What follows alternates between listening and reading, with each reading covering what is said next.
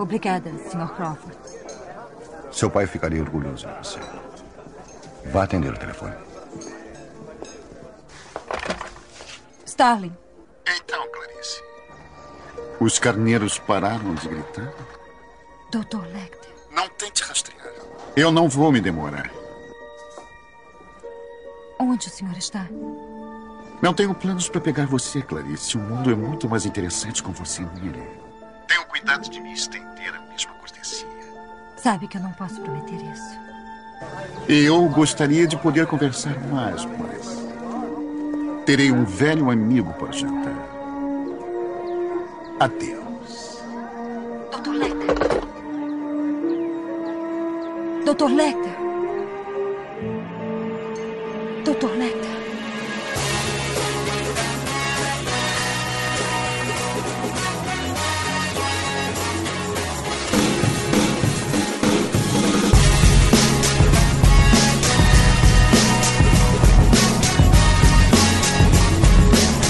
Bem-vindos, senhoras e senhores, a mais um podcast para falar sobre filmes e séries de TV. Nós somos os podcastinadores. Eu sou o Gustavo Guimarães e aqui comigo, na mesa de jantar, dando uma olhada no menu antropofágico de hoje, estão Rodrigo Montalhão. Fala pessoal, aqui é o Rod. E here's Johnny! essa é boa, essa é boa. Eu, Vesse Parente. The greatest trick the devil ever pulled was convincing the world he did not exist. Maneiro, mas de onde é isso mesmo, hein? Ah, não. Não, spoiler, Ah, spoiler não. não pode. Ah, não. Spoiler não Ah. pode. Ele manca, só a dica. Ah, boa, boa, maneiro, maneiro. Maneiro, maneiro, boa lembrança, cara. Tibério Velasquez. I'm going to enjoy watching you die, Mr. Anderson. Ah, olha só, o cara acertou inglês, é, gostei.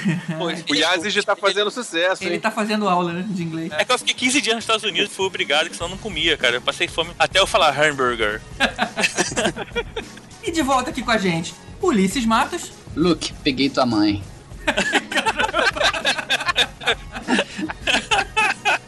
É uma outra forma. é uma outra- É, né? É uma outra forma. E aqui pela primeira vez com a gente, José Bessa, o Elesbão. E aí, rapaziada, aqui é José Bessa, ou Zé, ou Elesbão, ou Big Elesba, ou insira aqui seu nome. E meu voto pra vilão em 2014 é o Peter Jackson. Começou polemizando. Dessa vez, vamos falar dos grandes vilões do cinema. Para muitos artistas, o desafio maior é justamente interpretar um grande vilão, pela complexidade que esse tipo de personagem exige, enquanto o herói normalmente é aquele cara aí previsível dos filmes. E é nesse início de 2015 que a gente vai falar sobre os top 15 vilões mais interessantes da telona, depois dos e-mails.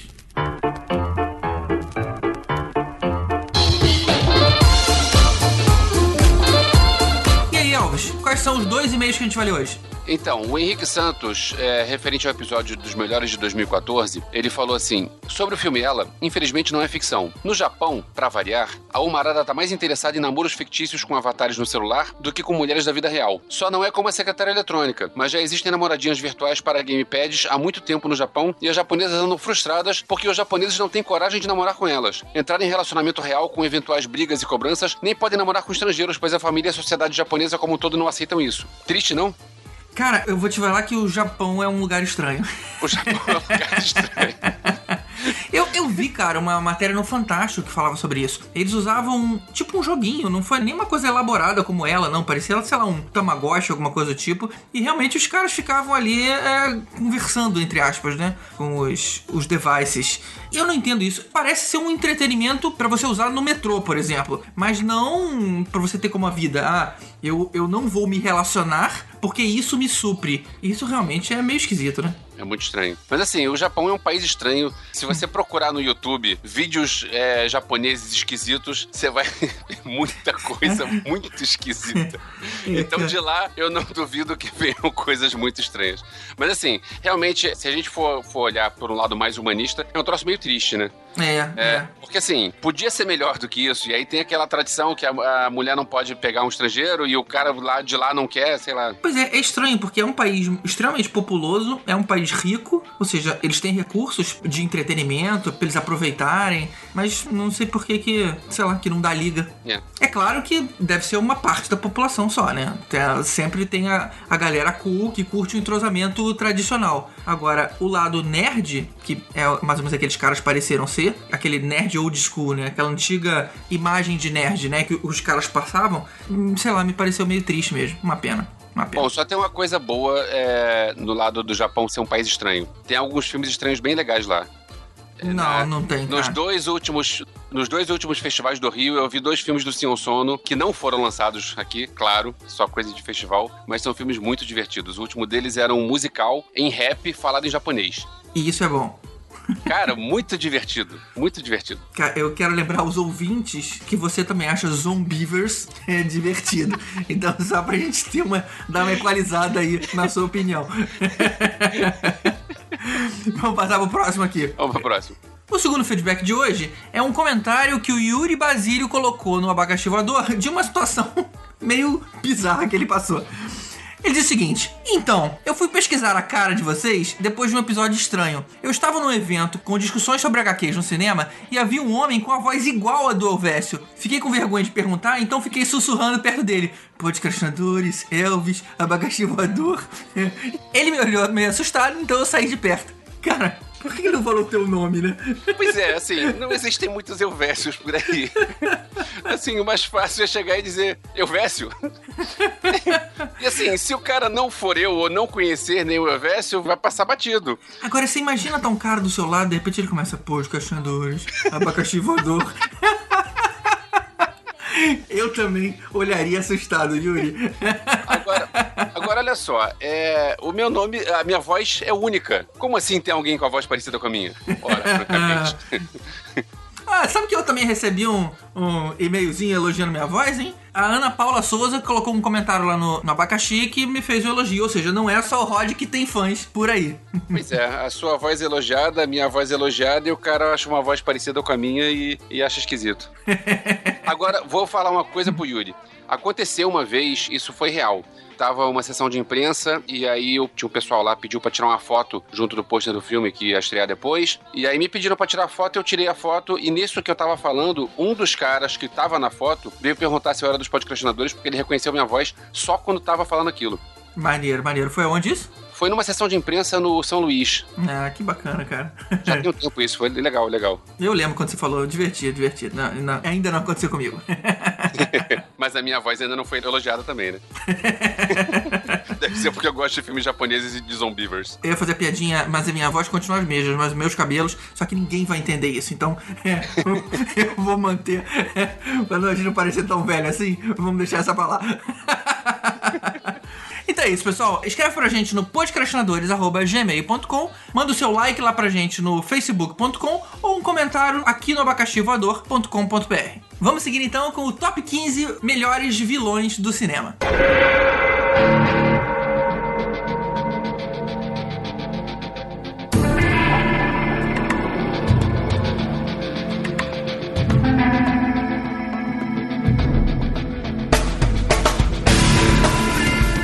Começar, como de costume, explicando como chegamos nessa lista. Todos nós colocamos numa planilha o máximo de vilões que a gente conseguiu lembrar e demos notas a todos eles. As maiores notas entraram nesse nosso top 15. E só pra dar um gostinho, me diga aí, quem foi que por pouco não entrou na lista? Quase entrou na lista, eu não gosto dele, que é o General Zod, do Terence Stamp, do Superman 1 e 2. Um que eu não gostei de não ter entrado foi o Dr. Evil. Pra mim, tinha que ter entrado porque, pô, Dr. Evil, muito bom. Não entrou também o Chuck, né? Aquele bonequinho estúpido. Chuck Norris. Eu, Chuck é eu acho que o GG cara. não gosta do Chuck. O Chuck é maneiro, o Chuck é maneiro, tinha que ter entrado. Ah, e ficou de fora o Lord Voldemort. Essa pérola da beleza.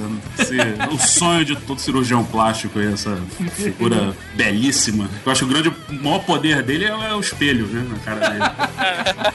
Cara, sabe quem deveria ter entrado? Que eu fiquei bolado? A Cruella. A mulher matava cachorrinhos, cara, pra fazer casaco, cara. A mulher tinha que ter entrado. A mulher mata pra caralho, mano. Ah, Pô, quem- quem é o cara. que- então que a população da Coreia inteira tá, tem que ser condenada. Ah, Da China também, tem um monte de. Quem eu, Ah, A China eles não comem muito, não. Quem eu fiquei bolado de não entrar é o Pinhead. O Pinhead Pô, tinha que ter entrado. Pinhead tinha que ter entrado. Olha, eu achei que o Khan fosse ter uma nota maior do que teve. Sabe qual é o problema do Khan? É que o Khan gravou o disco do, do Manowar, aí pega mal, né? Igualzinho. Olha, eu lamentei não ter entrado o Lex Luthor, que é um cara que eu gosto muito. Pô, não entrou. Eu simpatizo. Pô, é dos carecas, né? Caraca, não entrou Lex É, o- Luthor, gente. Não entrou Ah, Lex Luthor, cara. A maior força opositora é o cara mais poderoso. Que isso. De que filme que ele é o positor Ah, Alex- poderoso, cara? O cachorrinho dele que come o outro é mais poderoso que ele, maluco. É, tá certo, Pô, vocês estão fosse- falando. A gente tá falando só de cinema. tá não certo. entrou o- Lex, mas entrou o Otis. É Lex. Meu Deus do céu. Então, ou seja, esses não entraram. Em 15 da nossa lista temos o Scar do Rei Leão.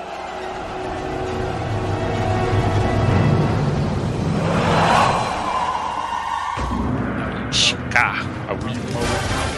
Sabe o que eu acho engraçado no Scar? Ele tinha uma cicatriz no rosto. A pergunta é: foi uma puta coincidência ou alguém fez um bullying com ele? Eu conheço essa história. O nome dele não é Scar, é um outro nome maluco. E ele ganhou Scar depois do acidente. E o nome dele é um nome africano que em Swahili quer dizer lixo.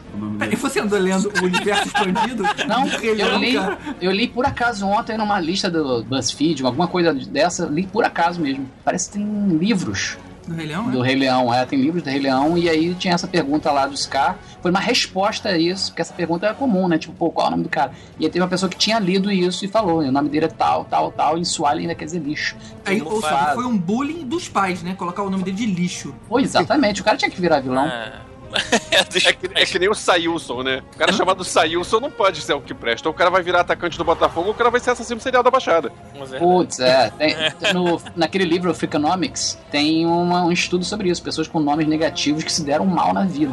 Pô, a Disney tem uma galeria de vilões fortíssima, né? Inclusive alguns que estavam na nossa lista que não entraram, né? Tipo a Rainha Amada, a Branca de Neve e tal. A própria Cruella, que a gente já falou. Mas os caras acho que marcou porque. Primeiro que o Rei Leão é, foi um dos, dos desenhos mais populares da Disney. Antes do Frozen, pelo menos, era um dos mais populares, né? Dessa leva nova, dos anos 90 pra cá. Aham. E marcou todo mundo, né, cara? Aquela cena dele deixando o Mufasa cair, né? Aquilo ali foi. Eu, E, e na- ao meu ver, aquela cena foi mais triste do que a, a morte da mãe do Bambi. ao contrário, GG, o, o pior vilão de todos é o cara que matou a mãe da Bambi. Foi o único vilão da Disney que realmente matou alguém. Ué, mas como assim, cara? O, o Scar não matou o. o- Ah, os caras deixou cair, né? Ah, mas matou, né? Matou, cara, matou. Acontece. Não, Mas sabe acontece. por que, eu achei mais triste? Porque a mãe do Bambi, faz um tempo que eu não vejo, mas pelo que eu lembro, eles estavam em corrida, né? eh, Fugindo do caçador, e aí o Bambi chega na caverna e ela não chega. A gente ouve o barulho do tiro, mas ou seja, a gente não vê um cadáver dela, se eu lembro bem. Agora, o do Rei Leão, não, cara. Ele fica mexendo no cadáver do pai, tipo assim, pai, se mexe. Cara, isso foi meio traumatizante pra mim. Cutucando O o olho assim, né? É. Aqui no lance do Bambi foi tão violento que eles nem quiseram mostrar, porque ele, inclusive, depois ele, ele faz sexo com um cadáver do, do- da mãe da De tão mal que o cara era, entendeu? Que Essa é a versão não do diretor. mostrar. Exatamente, eles não Agora- podem nem mostrar a cena. Agora, segundo o episódio que a gente falou de desenhos animados clássicos, parte 2, tem uns Lep Esquilo, Skip Esquilo que eles contam, porque o garoto fica triste, porque a mãe do Bambi morreu. E aí a, a velhinha fala que nada, era uma atriz. Eu trabalhei com ela.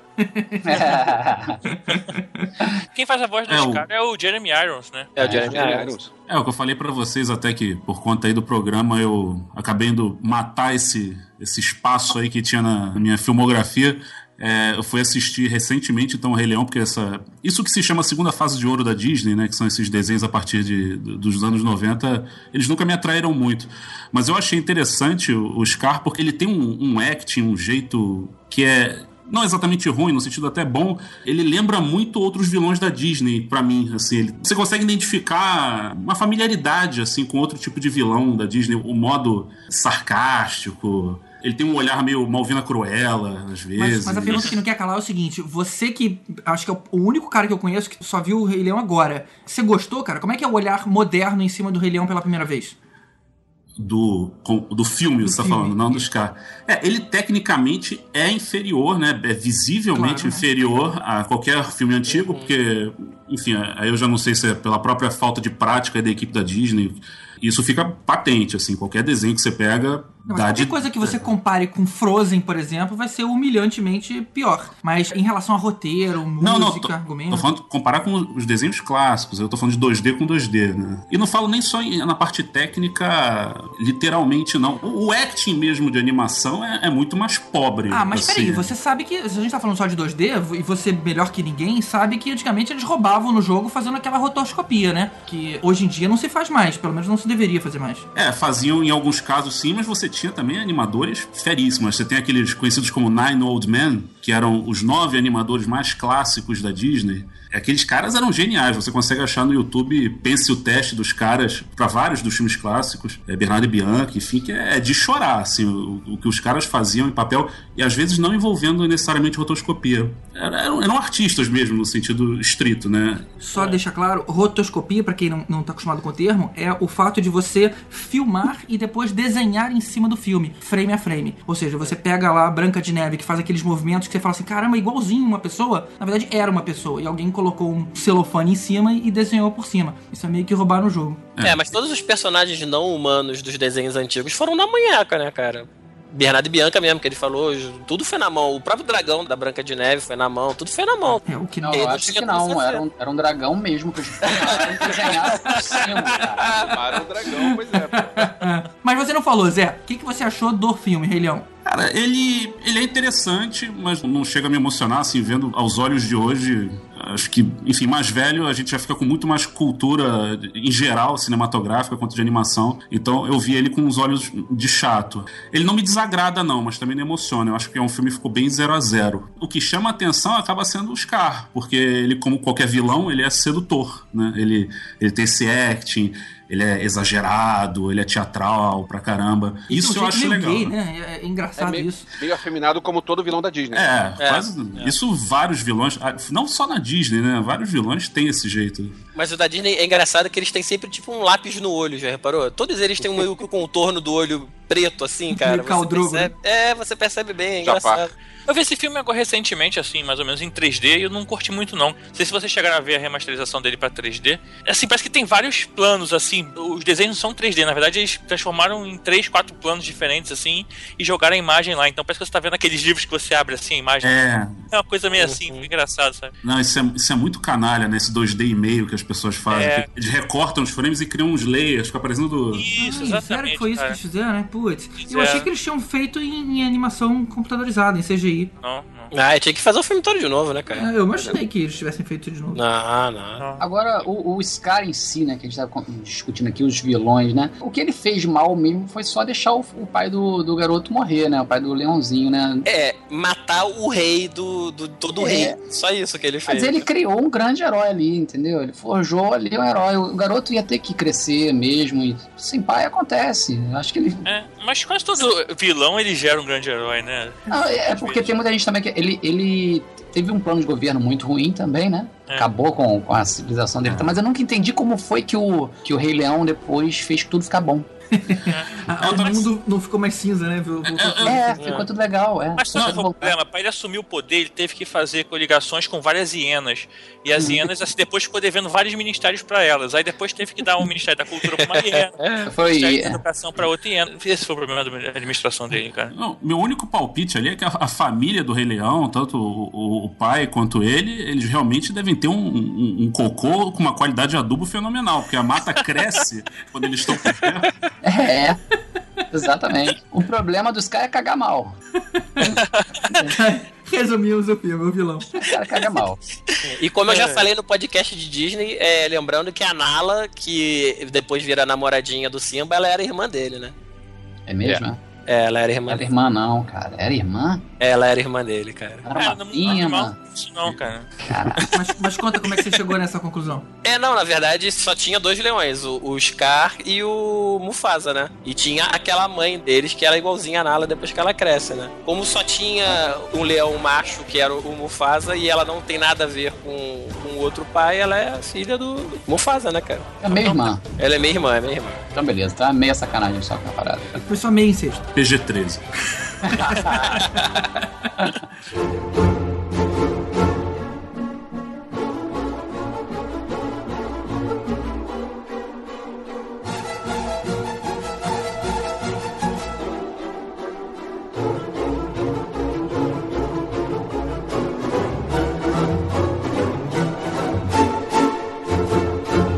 Em 14 a gente tem aí um famoso psicopata com uma das cenas mais clássicas do cinema, que é Psicose, né?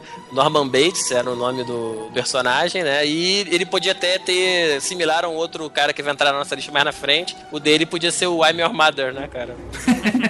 Pô, Mas aí é spoiler. É spoiler, cara. Não pode Pô, fazer foi mal, assim. foi mal. É. Contar O filme acabou de ser lançado. O filme é lançamento, pô. É.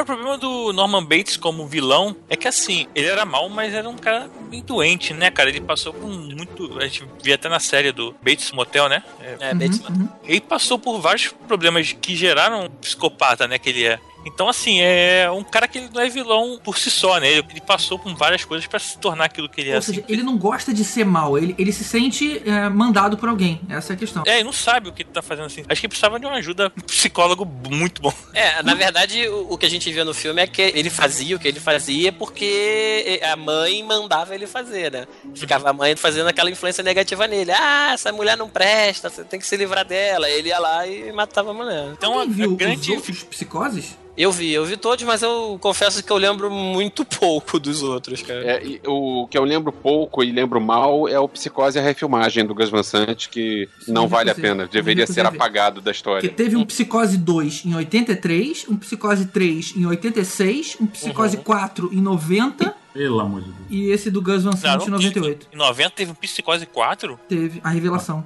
Não sabia disso. falar. Era a revelação? É a mãe. A mãe estava o tempo todo, né? Ele foi psiquiatra e falou: é sua mãe. É. Agora, Tibério, você vê a série?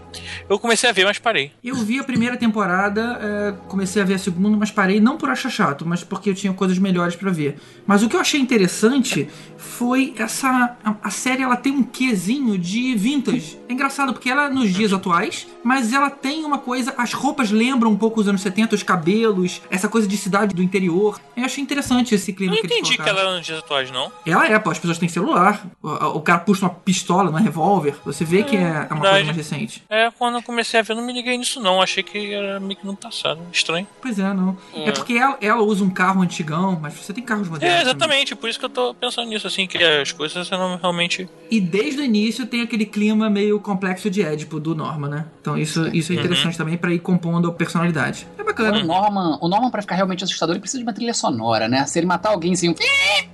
é mesma coisa. Se eu fosse morto pra ele, por ele sem esse som, eu ficava, ó, pera aí, pô, eu mereço essa música aí Ah. também. Pô, que É tipo tubarão, né, cara? Você morrer, você vira aquela musiquinha, tu fica puto. Fala, porra, cara, cadê É. Eu não signifiquei nada pra você.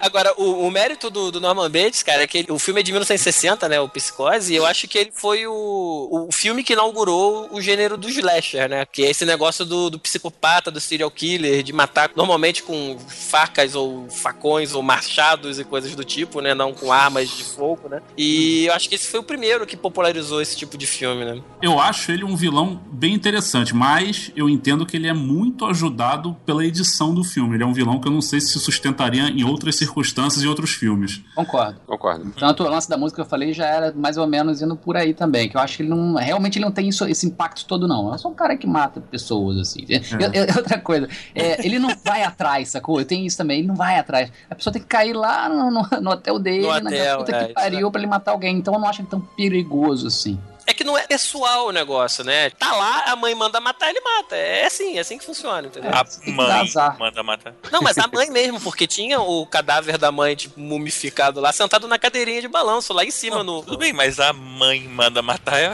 É. Manda. na cabeça dele era, né? É.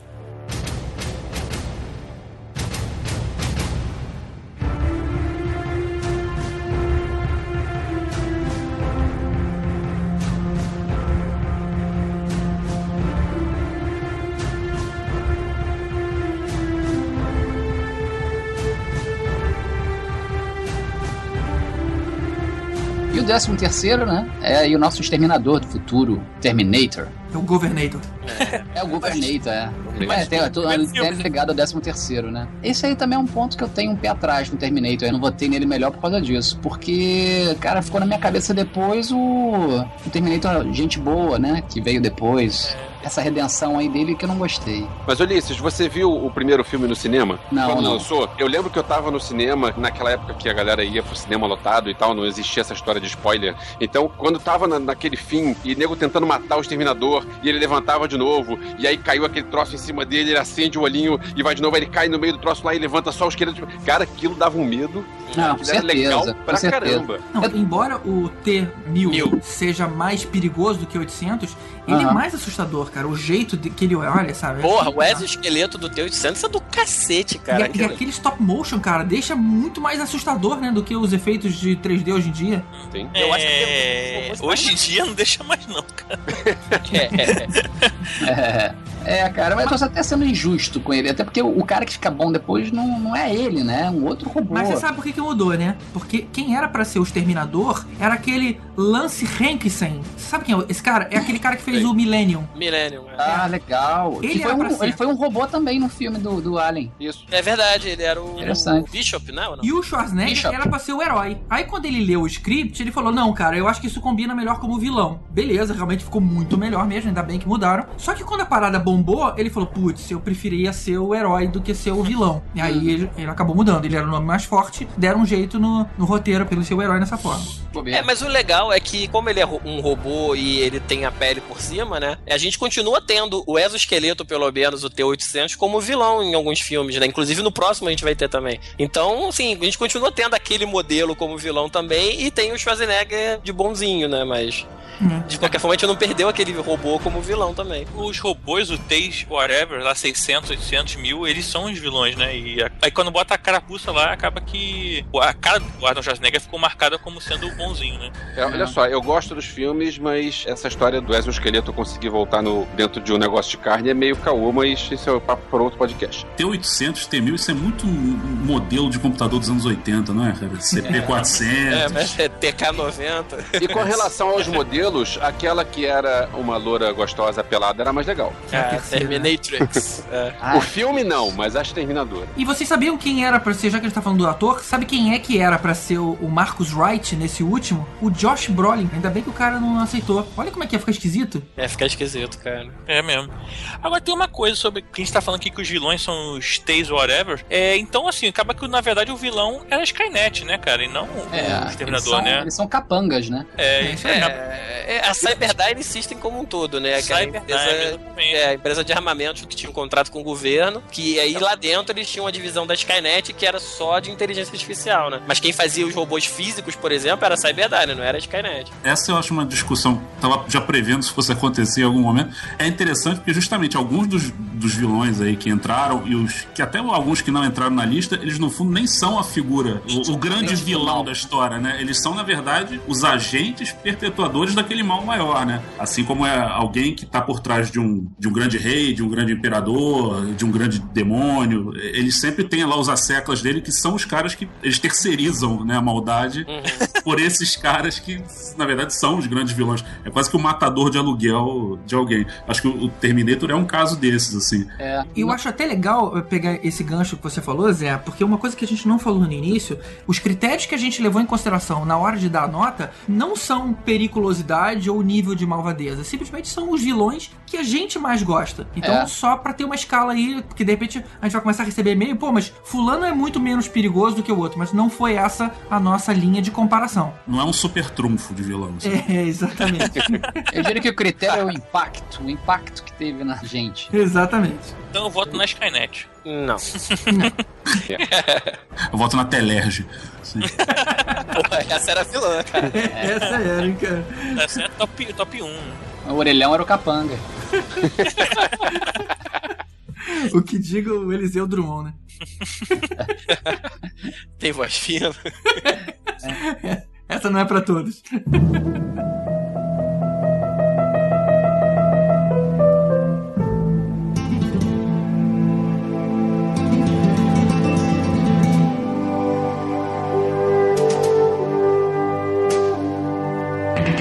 Em 12 lugar, ele é um capanga, mas ele é um capanga, bom capanga, que é o Coronel Hans Landa, do Bastardos Inglórios, interpretado pelo Christopher Waltz, no filme do Tarantino sobre a Segunda Guerra Mundial. Na verdade, ele era o capanga do Hitler, porque ele era o caçador de judeus, mas acho que ele sozinho, independente do Hitler, ele sozinho já é um bom vilão. Ele era um grande, na verdade, filha da puta, né? Porque quando ele pôde fuder o Hitler, ele fudeu o Hitler, né? Tipo, ele- Também tem isso. tinha, tinha que, É, exatamente. Se tinha que trabalhar do outro lado, ele vai, foda-se, sabe qual é? Então, assim, era que- ele. é, e E sabe o que, que me assustava muito nele? A gente sabia que ele era mal, mas ele meio que gostava daquela situação, sabe? Você via que ele tava numa situação de extrema maldade e ali numa empolgação contida. Caramba, aquilo revoltava demais, cara. Fazia com vontade, né? Pois é, é aquele negócio de chegar o cara inteligente que já sabe, tipo assim, eu já te peguei, mas eu em vez de te dizer que eu te Isso. peguei, eu vou fazer você se entregar. Isso, cara. É aquele negócio, me dá o seu pé. Agora pega esse negócio que tá aqui no bolso do casaco que está atrás de você, que é o seu sapato. Cara, tem uma coisa escrota nele também, que é a capacidade de fazer com que a gente admire ele, né? É uma coisa escrota, porque você fica, puta, cara, eu queria ser um cara inteligente pra caralho assim. Só que ele usa a inteligência dele e a habilidade pro mal. Mas você fica, cara, que cara foda, que, como ele consegue ir manipulando, a- liderando uma conversa pra um ponto desse. É, é, você fica invejando essa capacidade do cara. E, oh, ele é um vilão. Peraí, cara, para de invejar esse cara. E no fim ele ia se dar bem ainda por cima de tudo, né? É, O cara é. conseguiu mexer com tudo pra Conseguiu se mais dar ou bem, menos se dar bem, né? Ele conseguiu. Ele vai voltar pra casa com a cicatriz, mas ele tá bem de vida. Sim, ele, É. por isso que eu disse, ele ia se dar bem. Aconteceu um imprevisto, mas o cara conseguiu tudo que ele queria. Sim. Só uns pontos na testa que. É, não sei que o Magneto vai atrás dele depois, né? É outra história. Mas, ô Ulisses, eu acho que parte disso é o ator. Que o cara é bom pra caramba e ele também fazendo outros papéis. Ele fazendo o Django Livre é uma das melhores coisas do filme. É. ele fazendo verdade. filme bobo. Não sei se vocês viram aquele é, Quero Matar Meu Chefe 2. É Não, um filme ainda não. bobinho. Só que assim, vale pelos coadjuvantes. O Christopher Waltz faz um cara que também é um vilão, né? Só que é um vilão de outro estilo. E assim, quando ele tá no filme é muito bom. Quando o James Fox tá no filme é muito bom. Quando os, os principais estão no filme, esquece. É uma porcaria. Só que quando os, os coadjuvantes estão. E ele é um dos coadjuvantes, ele é muito bom. É, Agora, cara, Elvis, eu conheci o Christopher Waltz nesse filme. Ele fez alguma coisa mais expressiva antes? Acho que antes não. Não, nos Estados Unidos não. É, tem isso também, né, cara? Quando aparece aquela imagem logo de cara, aquela cena, e a gente fica, cara, de onde veio esse cara? É. É, E aí esse impacto, tipo, que isso? Que o cara é muito bom, cara, e onde é que ele tava esse tempo todo? Exatamente, cara, exatamente. Eu tive a mesma Agora- sensação. Agora, uma coisa curiosa, eu revi esse filme agora no fim de semana. Eu achei o início bem parecido, o formato, eu achei o início bem parecido com o, o Django Livre, porque é tudo baseado em diálogos do personagem muito bem construído do Christopher Waltz. No caso do Django, ele libertando o Jamie Foxx, no caso do Bastardos Inglórios, ele procurando lá os judeus que estão no, no porão da casa. Ele bebendo Mas- leite. E bebendo leite. E depois fumando aquele cachimbo enorme. Não, mas isso é muito Tarantino, né, cara? Essa coisa de manter a tensão falando de uma coisa esdrúxula. Tá todo mundo ali com medo da. Cara, o que, que vai acontecer? E ele estica ao máximo um diálogo estúpido, né? Verdade. Agora, uma coisa pra falar, é, a gente fica admirando ele porque ele é muito inteligente. Ele é muito inteligente, concordo. Só que o Brad Pitt foi muito burro com tentar inventar um italiano lá no meio. Ele fala Arrivederci. É. Assim, É, aquilo é piada, né? pois é, mas assim, é, qualquer um ia descobrir. Não precisava ser ele, né, pra descobrir. Pois é. Se alguém quiser saber mais, a gente já falou bastante sobre esse filme, junto com todos os outros filmes do Tarantino, no podcast Tarantino que rolou ano passado. E foi um dos meus preferidos, particularmente. É, Também. eu não vi, mas minha filha viu e ela gostou muito. E agora os números da telecena, É, gente. exatamente.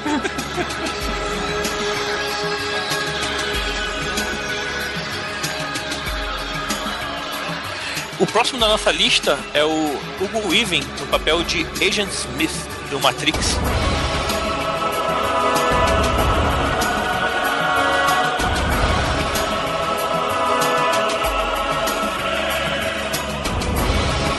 E o cara que realmente ele se torna o vilão a partir do segundo filme, né? Que no primeiro filme ele é também um pau mandado, mas ele acaba é, tomando poder e identidade própria, né? Pensamento próprio a partir do segundo filme, e aí se torna o grande inimigo do Neo. Cara, ele era um pau mandado, mas era o pau mandado principal, né, cara? Ele era o chefinho ali dos bandidos. Eu achava que ele já dava um medo no primeiro filme, sim. O problema do, do Smith, cara, é que ele, se a gente for levar em conta o 2 e principalmente o 3, ele continuava sendo pau mandado daquela máquina louca que aparece no final, né? É, Não, é- negativo. Não, não, ele É. quebra, ele quebra regras, né? Quando o Neo assume o corpo dele, né, no final do primeiro filme, que acaba explodindo ele e tal, ele fala depois até que ele aprende aquela capacidade de assumir outros corpos. Então ele começa a se multiplicar e, e se materializar e assim, vira um vírus de computador ele, né? Mas É, ele é. tava na, na parada, era aquela máquina do final do filme lá, que o Não, mas tava eu acho que não. É, pelo que eu lemo, ele estava começando a agir independentemente Isso, da exatamente. ordem da. da ma- é, tá, inclusive, talvez prejudicando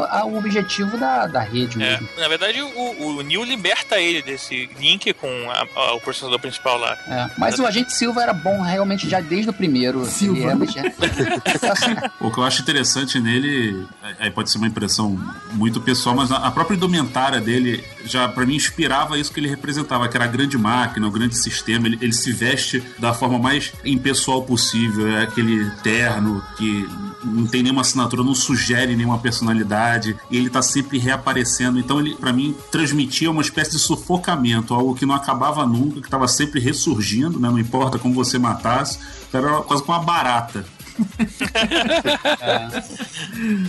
É, e ele, os outros capangas também tinham essa roupa e tal, mas não tinham toda essa, essa Presença, presença, a presença, exatamente. Esse cara é realmente mais Óculos impactante. escuros, né? Sempre de óculos escuros. Não, e convenhamos que o Hugo Weaving, ele tem uma cara de vilão, né, cara? Tem. Até, até ele, no Senhor dos Anéis, ele parece vilão. É, Ele mesmo Mas- não sendo, ele é. Mas no Priscila ele também tem cara de vilão? Hum, é, no Priscila não. Ah, no Priscila tem, é aquele cara ali que vai cobrar mais caro de você depois, sabe? Vai roubar a carteira, né? Vai roubar tua carteira.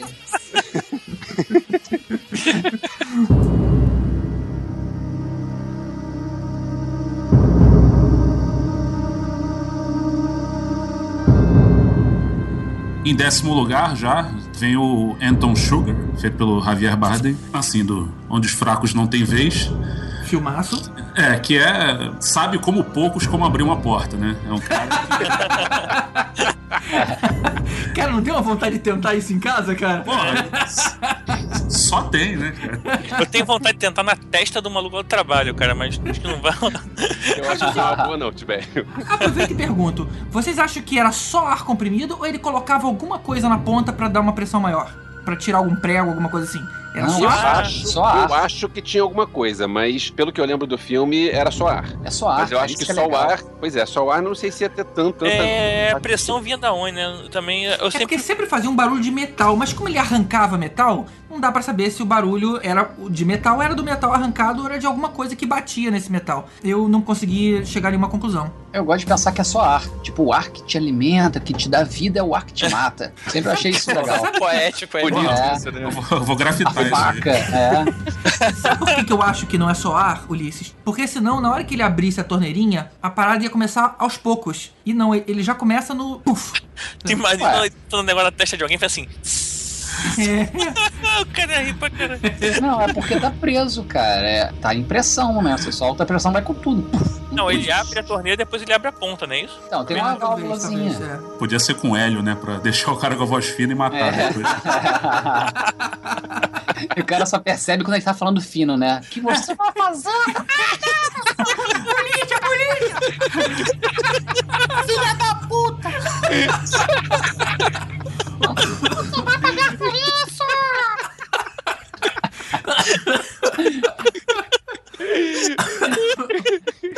Acabou o Sugar. Acabou. Ninguém mais pode falar nada, já Eu era. quero ver um reboot assim agora, cara. Cara, estragou, cara. Eu não vou mais ver esse cara do mesmo jeito. Mas é um filme. dele é açúcar é por causa disso. Agora, eu vou falar uma parada. Eu vi esse filme pela primeira vez essa semana, eu nunca tinha visto. E ele é tão conceituado, pelo menos eu, eu fui assistir com uma expectativa tão grande, e achei o final tão esquisito, cara. Tão nada acontece. Eu não posso dar spoiler porque não é tão antigo assim. Mas, cara, Ah, não, que isso. merda! Eu tive bronca com a- o fim da história, com o fim dos personagens, cada um ao seu ponto, com o caminho que a história teve, e três quartos do filme é ótimo. O último quarto é que, sei lá, bagunça tudo. Anyway, Mas de qualquer maneira, o personagem Anton Sugar é muito bom. isso, isso, isso, isso é indiscutível. É, realmente é aquele cara que não se preocupa em não fuder alguém, assim, não matar e pra ele tá normal, né, cara? Ele faz aquilo com uma naturalidade do caralho. assim. Ele é um mal doente, né? É.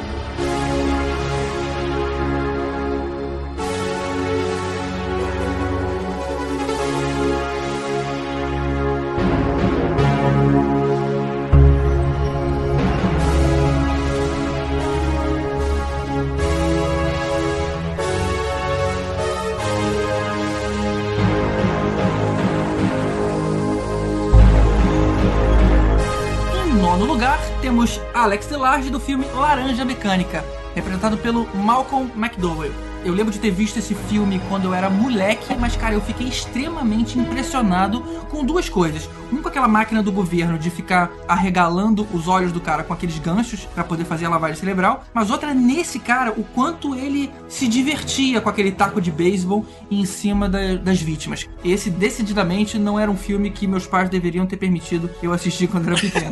É, pois é, eu tava pensando nisso. Ah, quando eu era pequeno eu vi Laranja Mecânica. Peraí, como, como assim alguém pequeno viu Laranja Mecânica? Eu vi pequeno filme. também, cara. Acho que eles É, eu, viram esse filme. eu não queria ver, não, mas meus pais me botaram um negócio no olho, ficou aberto. Tratamento Ludovico, né? Ludovico.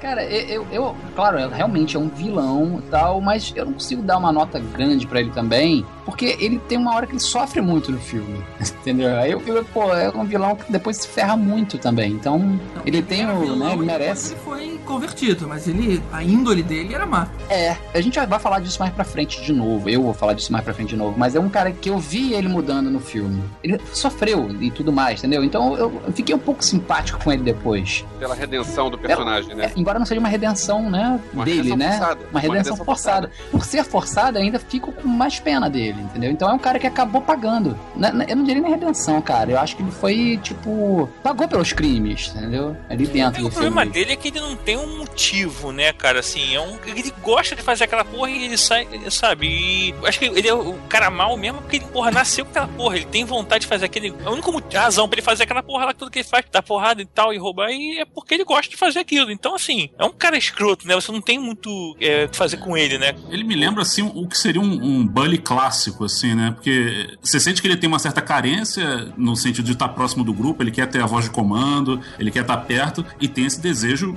joselítico, né? De, de fazer mal e, e da forma mais extrapolada possível. Aí fica me parecendo aquela coisa do, do garoto que não. mimado, enfim, que não. se vê pelo quarto dele na casa, pelas condições, que justamente pela falta de limite, ele mesmo não se dá conta da, da gravidade, enfim, do que tá ocorrendo mais e mais. Me parece muito essa doença mesmo da pessoa que não, não entende o seu lugar. Que a gente via espalhado em quase todos os personagens naquele filme Selvagens da Noite, né? Todo mundo É, né? tinha mais ou menos essa, essa É. personalidade ali, criando seus grupos e detonando a cidade. É, agora, lembrando que o Alex, ele, ele já não era bonzinho. Ele estava preso por assassinato. E ele, é voluntaria, ele se voluntaria a fazer o tratamento. Então ele já não, não era flor que se cheirasse também, não. E lembrando que o Malcolm McDowell só faz papel de maluco, né? É verdade. Começa com mal, né? O nome do cara. Então. Agora, sem tratamento Ludovico, eu vou dizer que esse filme tem certas coisas que, que bagunçam o subconsciente da gente. Meu filho, quando ele era pequenininho, ganhou um DVD de. Pra ver também esse filme? Puta que Não, não, não, não. DVD com né? imagens. DVD pra bebezinho pequenininho, com imagens de bolinhas rolando, com músicas clássicas rolando. E aí começou o William Tell Overture. Pararam, pararam, pararam, pá. Não, não, não, ele não pode ver isso. Tira, alguém para o DVD. Ah, ah, tá. É outro DVD. Lançar o laranjinha mecânica, né? Fazer o, o soquita Não. mecânica.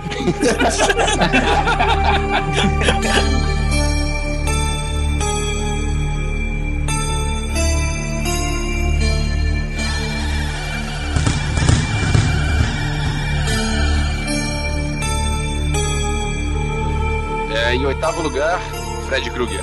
O Fred Krueger não foi o primeiro vilão de filmes slasher dos anos 80, de muitos filmes em série, né? E o mais famoso era o Jason, e o primeiro foi o Michael Myers. Mas o Fred Krueger era o mais legal porque o Fred Krueger te pegava quando você tava dormindo. Então você não tem como fugir. Você dorme, ele vem e te mata no sonho. Eu fiquei com medo desse cara agora, ele te pegava quando tava dormindo. É pior que quando tá bêbado, né, cara? Agora, essa coisa que o Verso falou realmente é bem interessante. É uma coisa que você não pode lutar contra, né, cara? É, é- é igual aquele filme, acho que é Invasores de Corpos, que você não podia dormir, que tinha uma planta que vinha e substituía o teu corpo. E Isso. você não podia dormir, Quatro né? diferentes. É, uma delas era essa. Eu vi essa, que os caras olhavam assim, apontavam pro cara e faziam. É. A versão dos anos 70. Como é que é, aí o É. barulho? Ela era melhor, né? Cara, sabe como é o barulho? melhor. O barulho era assim, ó. Era uma coisa meio assim. Um Tem certeza que isso aí não é um Velociraptor, cara? Isso é um, isso é um galo. Em toda fazenda tem o isso. galo não né? deixa você dormir. É uma cara aí. É esse drama aí, você não, não tem como fugir, porque você vai ter que dormir, cara. Você não vai dar pra enfrentar isso pra sempre. E ele também tem uma história que sensibiliza, né? A gente descobriu nos filmes seguintes que ele, na verdade, ele foi fruto de um estupro coletivo num manicômio que existia na rua Elm. A mãe dele, que era Amanda Kruger, ela foi trancada junto com 100 internos por dias e esquecida lá. Então, na verdade, ele é filho de um dos malucos que estupraram a mãe. E ele ainda morre queimado, né? E por isso que ele tinha aquela cara toda deformada. Ele morre queimado, ele, as pessoas perseguem ele e matam ele naquela casa queimado. Por isso que ele tem aquela cara toda queimada, né? É, ele, ele era suspeito também de ter feito alguma coisa, Isso. talvez injustamente, não é isso? Esse aí que foi o problema. Não foi nem o, o, o estupro ali do, do peixe urbano. Foi o, foi o lance. Porque aquilo ali mexeu com a mãe dele, não com ele. Ele é só um frutinho ali, né? Sem pai e tal. O problema mesmo que mexeu com ele foi esse lance. Ele foi injustiçado, talvez, né? É, isso fez com que ele voltasse, né? Tipo, o espírito vingativo e tal, assim. É, mas- tipo o corvo, né? É, que eles tentaram falar que como era um manicômio, aí só tinha nego psicopata, então ele é fruto de todos esses. É aquela coisa, né? Que eles foram tentando na sequência dar uma história de origem pra ele, né? É, mas pra mim, a pior injustiça que fizeram com ele é aquele Hora do Pesadelo 2. O 2 ele aparece fora do sonho. Pô, nada a ver. O 2 É, bagunçaram tudo. ver, né? Pois é. extra. Pois é. É a mesma implicância também com a gente Silva lá, também saindo da máquina, Saindo entendeu? da coisa. né? Implico muito aquilo. Agora os outros são bons. O 1 é bom, o 3 é bom, que o 3 são os que os caras que conseguem lutar, são os Dream Warriors. Eles É, conseguem lutar Dreamwalkers, contra. né? É o 3 Pois é. ou é o 4? É o 3, O, 3, o 4 foi o 3D. não lembro. Eu tenho aqui anotado, pronto. na verdade. Eu teve, olhei antes. Você teve A Hora do Pesadelo Normal em 84, A Hora do Pesadelo 2, A Vingança de Fred em 85, o 3, Guerreiro dos Sonhos, 87, o Terror de Fred Krueger, tinha uma série de televisão que era de 87 a 90. Depois teve A Hora do Pesadelo 4, Mestre dos Sonhos, Ah, do Pesadelo 5, Maior Horror de Fred, eu não faço do qual é esse. A Hora do Pesadelo 6, O Pesadelo Final, A Morte de Fred. Depois teve A Hora do Pesadelo 7, O Novo Pesadelo, O Retorno de Fred Krueger. Depois ainda teve o spin-off Fred vs Jason. E depois teve esse último, é, a refilmagem, que foi a Hora do Pesadelo Normal. E que eu assisti e eu vou te falar que foi bacana, cara. Eu achei que fosse mais uma bomba, mas eu gostei muito. Ele falou da origem do personagem. Eu não gostei desse novo por uma coisa. O ator que faz o Fred Krueger original, que é o Robert Englund, é um cara canastrão, é um cara que não é um bom ator, mas ele funciona bem pro papel porque o Fred Krueger é um personagem canastrão, é um personagem que tem aquelas frases de efeito de Come to Daddy e coisa assim. E aí pegaram um ator bom pra fazer. O outro é o cara, o Jack Early Hay, Haley, que fez o Rorschach no Watchmen. O cara concorreu ao Oscar, não me lembro qual filme, na mesma época. Mas E ele é o cara vai bom. fazer o Fred Krueger. Não, o cara é muito bom, só que ele tentou dar uma profundidade que eu acho que não combina com o personagem. Eu preferia o antigo daquele jeito mais que era. fútil, você preferiu um cara mais fútil. Isso. Eu, eu isso. gostei da profundidade, eu achei bacana. Agora, É. falando em profundidade, vocês lembram do primeiro cara que morre no primeiro filme? Johnny Depp. Um garoto, um- pois é, um tal de Johnny Depp, um garoto que tava começando num seriado novo aí. É, primeiro, foi o primeiro filme dele. É. Pois é. Agora, o legal do Fred Krueger, e por que, que que a gente colocou ele numa posição mais alta do que os outros slashers, né? É, vamos dizer, heróis dos slashers, né, os vilões, que são o Jason, o Michael Myers, né? O Chuck, Leatherface, o Chuck, todos esses. Valia, valia um, um podcast só sobre eles, né? É, eu pensar acho, eu acho que merecia. Mas por que, que que a gente colocou o Fred tão alto? Pelo menos eu coloquei, eu dei a nota máxima pra ele. É porque o Fred, ele tinha essa coisa caricata. Primeiro, ele era um cara consciente, ele não era um, monstro bobo ou um cara que só ia meio no automático como o Jason. Ele sabia o que ele estava fazendo, ele tinha formas criativas de matar as pessoas e ele curtia fazer aquilo. Isso que era o mais legal. Você via que ele se divertia caçando as pessoas no sonho, inventando um monte de merda de formas diferentes. E então ele tinha um carisma, assim, apesar dele ser um vilão, ele era um cara carismático por ser caricato, né? Então acho que e- esse é o diferencial dele, né? Além do de visualmente ele ser mais legal do que os outros também. Aquela luva com as garras, aquele chapéuzinho. né? Eu acho que, no geral, ele era um cara mais carismático do que os outros heróis. Não, e, e fora que você tentar não dormir pra não encontrar com ele, é uma coisa que, tipo assim, você sabe que você não vai conseguir fazer isso por muito tempo, né? Então dava aquela tensão. Caramba, eu tô três dias, quatro dias, cinco dias sem dormir. Você, caramba, uma hora eu vou, eu não vou aguentar e vou acabar dormindo. Isso era bacana. Uh, GG, quando falaram que ia ter o crossover com o Jason, eu fiquei pensando, cara, pode ser um filme muito legal porque o Fred Krueger só ataca no sonho e o Jason não dorme. Então como é que vai ser? Vai ser tipo um duelo impossível, né? Porque um vai encontrar o Eles outro? nunca vão se encontrar, né? Nunca vão se encontrar. Caramba, cara, mas Jason é bem, não dorme? bem interessante o seu ponto de vista. Como é que foi? Você não viu o filme? Não, o filme não tem isso. Esquece isso. Isso foi uma ideia que eu tive antes do filme. Quando disseram, vamos fazer um filme Não, Fred. mas, é, mas você Fred citou uma versus Jason. impossibilidade. É, Como é que será que eles resolveram? Ninguém viu, né? Eles ignoraram a mitologia dos personagens. É como Ah, é? fazem sequências quando tem aqueles filmes que tem a sequência 1, 2, 3, 4, blá blá blá blá blá blá. Eles vão ignorando a, a mitologia. Eles vão bagunçando tudo porque eles precisam encaixar mais histórias. É, o que, que eles Então- fizeram? Eles fizeram um filminho separado do Fred Krueger, dele matando as pessoas isoladamente, um filminho do Jason separado dele matando as pessoas separadas, e no final eles se encontram e tem uma luta entre os dois, é isso. Ah, queria Eu- ver. Quer dizer, eu não queria ver. Eu queria saber o que acontece. É igual É, Predador Agora, o- versus Aliens. Eu não sei o que aconteceu. Pô, cara, mas eu posso te falar uma coisa? O Predador vs Aliens tem uma premissa interessante. É, Só a premissa. Só essa Só a premissa, porque o filme é ruim. Eu diria que, É, eu eu diria que esperava- aquele prelúdio lá, que mostra na pirâmide e tal. não é menos legal. do filme. O que me surpreendeu, Ulisses, foi, já que você não viu, o Alien era como se fosse uma caça, um, um animal. E o Predador é uma pessoa consciente. Existia quando você, sei lá, atingisse uma certa idade ou uma certa posição na hierarquia, você era mandado para um safari. Então, aqui na Terra era esse safari. Ele tinha que caçar um alien, que era um bicho. Então, eu achei isso interessante. Ele vinha só para fazer essa, esse rito de passagem e voltar pro, pro país, né? Pro mundo dele. Sabe o que estragou Uhum. o filme, cara? Foram os humanos. Bom, humanos eram um alimento, é um- uma isca pro alien. Só, cara. O humano não passa por rito de passagem de predador. Não existe É, isso, mas é cara. que nem você jogar. Você vai caçar um leão e, e joga uma lebre ali. pra- Porra, aí a lebre vai matar um leão, aí vai. Aí, É, é isso Não aí. existe isso, cara. Não existe. O humano é alimento, acabou, ponto. Mas o, falando, voltando a falar do Fred, que conta da história do passado dele é que ele matava as crianças, né, no porão de casa, torturava e queimava naquele forno, né, cara? Ele usava até carrinho de sorvete para poder atrair as crianças. É Aí a verdade, esposa verdade. descobre e manda prender ele, só que ele acaba sendo solto. Eles fogem, mas acabam matando ele queimado, né? Fred Krueger, é isso aí? Isso, cara. é- É, Ele Assim ele começou. Ele, ele era pequenininho, né? Como é que ele foi ficando um cara mal? É, Mas não. foi confirmado que ele matava as crianças realmente? Ou foi, foi, tipo, o pessoal achava que era ele, mas ele foi injustiçado e Não, acho o que. nego matou ele assim mesmo? Eu não lembro disso. Ih, cara, agora. É, acho que isso é fofoca, hein? É, é, é Isso, isso é aquilo que eu falei, que é um monte de filmes e você contigo, precisa de uma cara. história pra cada um. É. Quando a gente dormir, a gente Agora- pergunta. Voltando ao, ao, ao do Pesadelo, vale lembrar que a criação Fred Krueger e o primeiro filme é escrito e dirigido pelo Wes Craven, que é, É. um cara que tem um currículo interessante no terror. O cara fez Quadrilha de O cara fez As Halloween. Criaturas Atrás das Paredes. Não, Halloween é do John Carpenter. Ele fez o Pânico, ele fez os quatro Pânico. Pânicos. Da Ele fez também aquele outro dos zumbis, é, como é que é? A Maldição dos Mortos-Vivos. Os zumbis do, É, Haiti. Muito é, bom esse é, filme, muito O bom. The Muito bom. Separate in the Rainbow em inglês. é. Isso, isso. Mas foi o primeiro, né? Só teve um, A Maldição dos Mortos-Vivos. Não, o primeiro zumbi, filme de zumbi. Né? Não, Não, não, não. não, não. é isso. Seria o, É talvez o Romero, primeiro né? filme. É, o primeiro filme de zumbi é do Romero. Só que o zumbi dele é o zumbi haitiano, é um zumbi diferente. Ah, é o zumbi de verdade, o zumbi roots. Pois é, o- Zumbi de Ah, raiz. exatamente. esse filme de Roots. 88, É o zumbi né? moleque, né? Zumbi de várzea. Cacete, É de né? 88.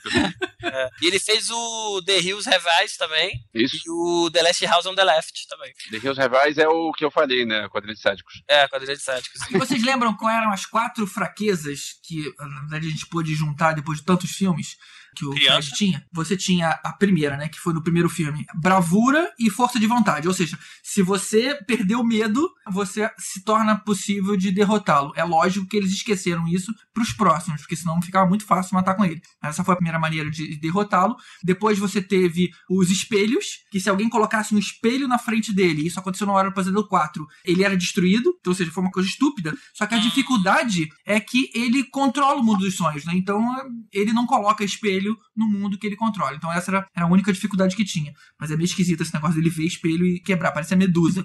Terceira fraqueza. Pessoas que têm o que a ciência chama de Power of Vivid Dreamers. Ou seja, pessoas que controlam o próprio sonho. Na verdade, eu acho que é o que todo mundo sempre quis fazer e nunca conseguiu, né? Você ter noção de que tá sonhando e pode fazer o que quiser nele. Tem algum filme, eu não me lembro qual agora, que ele termina dessa forma. Eu acho que na verdade foi aquele do Guerreiro dos Sonhos, que é a hora do Pesadelo 3. Eles conseguem dessa forma. E a última fraqueza, que é a- mais difícil de todas, é ele é trazido pro mundo real e os poderes gradualmente vão diminuindo porque ele vai virando mortal. E a única maneira de trazer ele pro mundo real é alguém tem que agarrar ele fisicamente nos sonhos e enquanto isso alguém tem que despertar ele violentamente. Só que ainda tem uma dificuldade que ele tem uma pele meio escorregadia, meio oleosa, que ainda atrapalha, mas ou seja, você tem que vivo segurar ele e alguém te acorda do outro lado. Aí você traz o bicho pra realidade.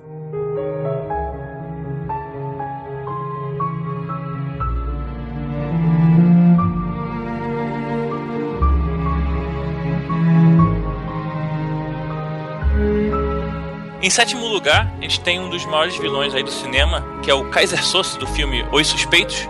Que se você não viu esse filme, melhor você não ouvir essa parte, porque tem spoiler. Então, como o Tibério falou, não tem como continuar aqui sem comentar o maior spoiler do filme. Se você ainda não viu os suspeitos, não continua. Esse não é um daqueles spoilers que você fala, ah, não, mas eu não importo com spoiler, pode falar. Não é o caso aqui. Estraga a forma com que você vai ver o filme. Adianta então 5 minutos e meio aqui desse podcast. Ou, se você tá em iOS e nos ouve pelo Feed Plus, vá direto pro próximo tópico clicando no seu botão de Next agora. O Kaiser Sosen é interpretado. interpretado por ninguém mais, ninguém menos que Kevin Space, que tá aí é, na nossa lista duas vezes, depois a gente vai falar mais do personagem dele. Mas o cara, assim, ele armou um crime perfeito, ou quase perfeito, né? O cara conseguiu é, se livrar disso. E naquele esquema, quem sabe faz ao vivo, né? Quem sabe Isso. faz ao Quem vivo. sabe faz a ver. Eu fiquei surpreso. Vocês viram que a minha nota pra ele aí foi bem baixa, né? Cara, então, eu sempre tive uma dúvida sobre isso, porque o que me deixava assustado sobre o Cassius Souza era aquelas coisas que contavam-se sobre ele. Que ele ameaçaram a família dele, ele foi lá e matou a própria família pra não ter pontos fracos, tal, blá, blá, blá. E depois a gente descobre que é o, o maluco lá, o Kevin Spacey, eu comecei a falar, "Ó, então, e de repente isso é caô dele, ele criou uma própria lenda sobre ele, então eu não achei ele tão vilão assustador assim, foi só um cara que deu um golpe lá, entendeu? Fez um golpezinho perfeito. Toda aquela, aquela carga negativa do Cassius Souza, acho que é, é conversa pra boi dormir do personagem, do Kevin Spacey. Pode ser, mas é uma conversa muito boa. É como aquilo que ele falou, que ele fala no, no meio do filme que o maior truque do diabo foi fazer todo mundo acreditar que ele não existe. Ele tem essa, essa lábia toda de chegar e falar as coisas e fazer as pessoas acreditarem. E será que aquilo é verdade ou não? Não sei. e Você não vai saber se aquilo é verdade ou não. Pois é, pra mim no final não é, até porque ele teria uma origem num país da Europa Oriental, não seria isso? E pra mim o, Kevin, o personagem do Kevin Spacey não tem isso. Então pra mim aquilo tudo é caô. Então no final a gente fica descobrindo que o Cassius Souza não existe. Então Existe ele. É e não é, né? Tipo, é, é um bandido, mas É, não é o mas- cara lendário que mata É. o Drácula e É. morre. Não, ele é o cara que comanda todo mundo e tá lá é, batendo papo com o policial, sentado dentro da delegacia e enrolando o policial. Sim, E o é policial mais- acha que todo mundo poderia ser o Kaiser Soze, menos ele. Menos ele, é. Ele é só mais um Isso é criminoso. eu não acho que ele tenha feito coisas aterradoras na vida dele. Não, mas Não, eu, eu, eu entendi. um Só, golpe. ah, não, não, aí não. Só mais um. O cara arrumou aquilo tudo, cara. É muita coisa. É, o que eu acho interessante nele é justamente essa forma, esse jogo de xadrez que ele faz, né? Justamente se passar por alguém ordinário, que talvez seja a forma de vilão mais verdadeira que existe, né? Porque no mundo real fica até difícil a gente criar o vilão do trono, aquele vilão numa posição muito importante. Muitas vezes esse vilão tá diluído na sociedade, é o nosso vizinho, é, é é enfim, é o parente, é o porteiro, alguém. Isso eu acho interessante nele, essa coisa esse, esse mind game que ele cria. É, eu acho que o poder dele é justamente mesmo a inteligência. Ele é mau, a gente sabe que ele é mau porque ele matou, ele fez os amigos dele ou serem presos ou serem mortos. Mas eu diria que o grande trunfo do cara é como ele fez isso. Isso é que é muito bacana. E falando, a gente falou que é spoiler, né? Mas assim, qualquer um que for ler a história do Kevin Spacey vai descobrir que ele ganhou o Oscar. Não, se bem que não, não é spoiler não, porque ele ganhou o Oscar pelo papel no, nos Suspeitos, mas o papel que ele ganhou era o Verbal, que Então, era Ah. o outro nome que não é o Kaiser Soze. Eu acho até que o Verbal é o, o vilão, não o Caixa Souza. Caixa Souza não existe. É esse o meu ponto de vista. Eu É, entendi, é, mas assim, entendi você não sabe realmente o que, que aconteceu, não, né? Mas se você É. seguir o que ele falou e que assim faz sentido acontecer aquilo, porque no final tá todo mundo morto, no final bate com a história do que o policial tá investigando. Então, realmente, tudo aquilo aconteceu daquela forma. Ele também fez todo mundo acreditar que Kaiser Soze é uma pessoa real, é era o foda. Sim. E, e, na verdade era ele, né, que tava armando aquilo tudo pra todo mundo. É, mas quem me dava medo era o cara da narrativa, não o cara que fez aquele golpe. É isso. Mas eles são o mesmo cara. Assim,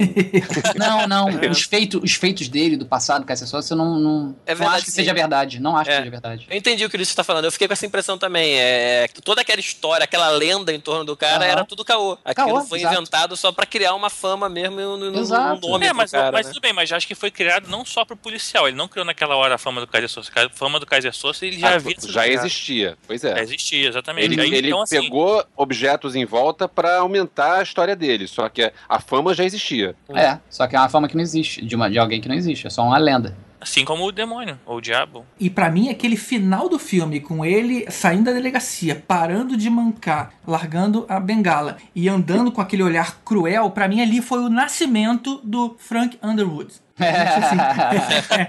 Se eu não falasse isso, eu ia fazer alguma. Aquele olhar, cara, é. aquele olhar mal, cruel ali. É, bom. E se a gente estivesse falando de vilões também da TV, certamente o Frank Underwood ia estar aí. Muito provavelmente. né? bom, né?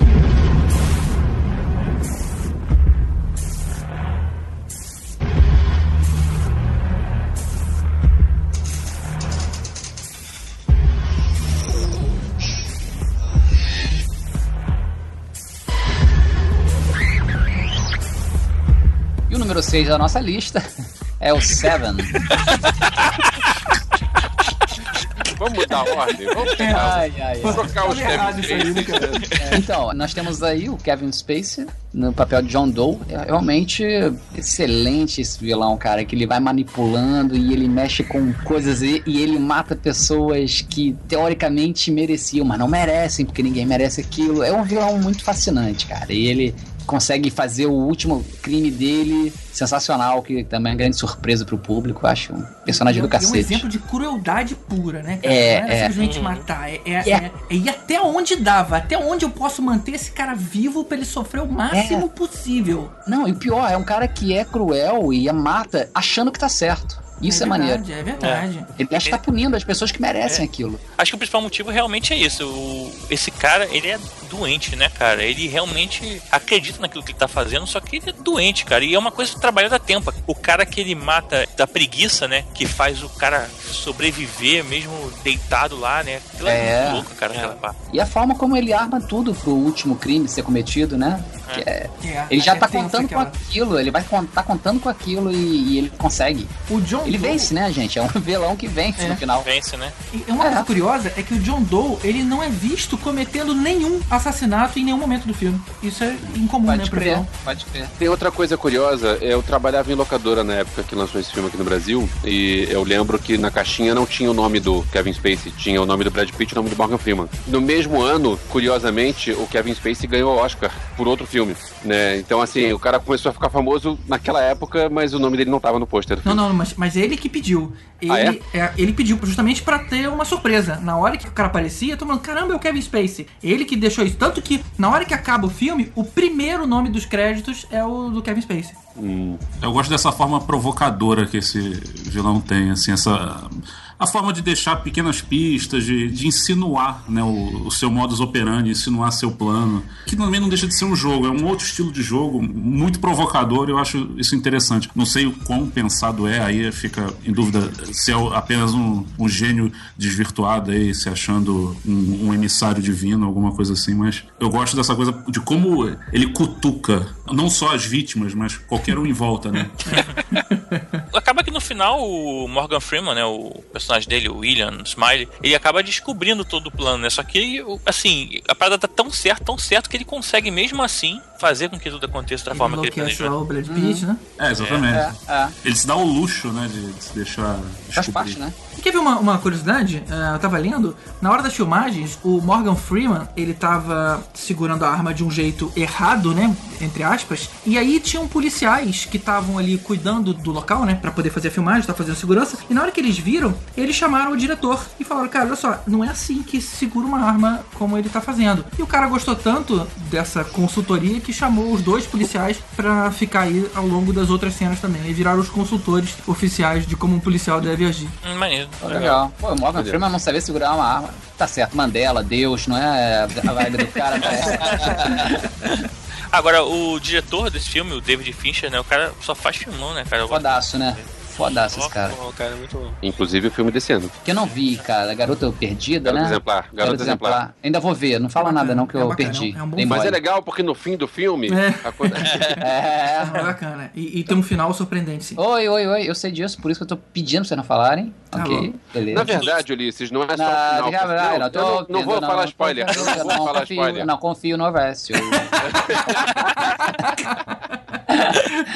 não, E eu achei engraçado que o Morgan Freeman era mais um policial prestes a se aposentar que se mete numa encrenca, né? E quase morre. é. Sempre, né? Era, era aquela coisa que acontecia em todos os filmes dos anos 80 e 90. Too old for this shit. O caminho do bem. O caminho do bem. Estreando aqui o nosso top 5, a gente tem aquele que não pode ser chamado de dadinho, o nosso representante nacional Zé Pequeno do filme Cidade de Deus, o mal em pessoa. É. Essa é a mesma coisa quando eu li aquele. Esse cara é o mal encarnado. É, quantos dessa lista foram baseados em pessoas reais? Porque ele foi, né? Ah, Foi é, mesmo, cara? né? Eu não sabia Sim, disso, não. sim. Foi mesmo? O crime houve, né? Aquele crime lá do hotel, não é isso? É, parece que houve um, um Zé Pequeno na Cidade de Deus nos anos 70. Não sei se, se ele foi literalmente transposto pro cinema, enfim, mas acho que foi baseado. Mais ou menos, mas foi sim. Ele era um criminoso, dadinho era um criminoso, sim. É. Dadinho, nada. Tadinho, é o Que usava crianças também, parece que tinha essa mesma. E isso, falando em criança, cara, tem aquela cena, né, dele com as crianças. Ele falou: você quer tomar um tiro no pé ou na mão? Ah, na mão. Tá, tô dá um tiro no pé. Ainda saiu rindo. Eu gosto muito desse filme, mas essa cena aí eu achei um pouco over.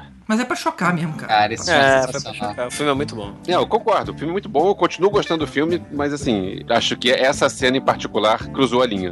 É porque É, a, gente, é. a gente se sente muito tocado quando mexe com criança, cara. O, o cinema não isso. faz isso. Eu acho ele sensacional porque eu acho que não tem nenhuma cena errada. Inclusive essa aí, tudo eu acho muito foda. E eu lembro desse filme quando ele foi lançado, eu tava na cabine de imprensa e esse filme, ele dividiu a crítica na, de que saiu ali da cabine. Pessoas falando que era errado, que não podia fazer um filme com isso. Aí eu fui defendi o filme, falei, porra, não, cara. Por que a gente pode... Não, porque não pode falar, explorar a, a violência e a pobreza do Brasil. Só é porque a gente pode fazer isso com os Estados Unidos, o Brasil não pode fazer tal, blá, blá. Foi uma discussão, cara. Não sei se você lembra, na época, a crítica ficou dividida. E depois, hoje ele é uma, uma, uma unanimidade, né?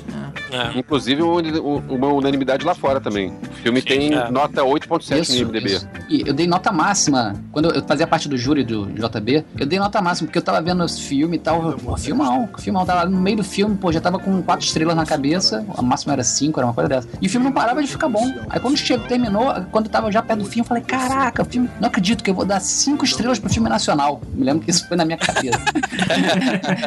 Esse negócio de no- cinco estrelas para filme nacional, eu tive no festival gringo de cinema, conversando com outros caras de outros países. E assim, na hora de falar de filme brasileiro, Cidade de Deus e Tropa de Elite. São Ah. os filmes que nego conhece, que nego gosta e que são os filmes brasileiros bons de verdade. Aham. Respeito um monte de coisa que é feita no Brasil, mas assim, os filmes que são os filmes brasileiros bons são os três: os dois Tropa de Elite e Cidade de Deus. E não concorreu ao Oscar, né, cara? Qual foi o filme que nesse ano acabou concorrendo? Não concorreu? O Cidade de Deus concorreu. Ah, Não, não. Concorreu, concorreu. Concorreu com três, categori três categorias, não foi? Não, mas o que É. ele tá falando deve ser o Oscar de filme estrangeiro. É, acho que não concorreu. Ele recebeu É, quatro Oscars, cara. Foi melhor diretor, Fernando Meirelles, roteiro adaptado, edição e fotografia. Olha só. O- Mas ele não pôde, ele não pôde concorrer como melhor filme estrangeiro, não foi isso? Teve uma, uma burocracia aí, cara, que ele É, parece que ele foi lançado fora da frustração. hora. Aí a academia, pra compensar, botou ele nessas categorias aí. Eu lembro até da história de que alguém da equipe, um, um dos concorrentes, enfim, não sei se o, o montador, alguém assim, na chegada da cerimônia do Oscar, o cara saltou no lugar errado, segurança estranhou ele com convite, o cara acabou nem entrando pra assistir, tomou uma dura da segurança. E o final do filme é bem legal, né, cara? Mostra aquele, tudo que ele criou, né? E o que vem adiante, né? Vem a seguir. É, liga com Tropa de Elite, né?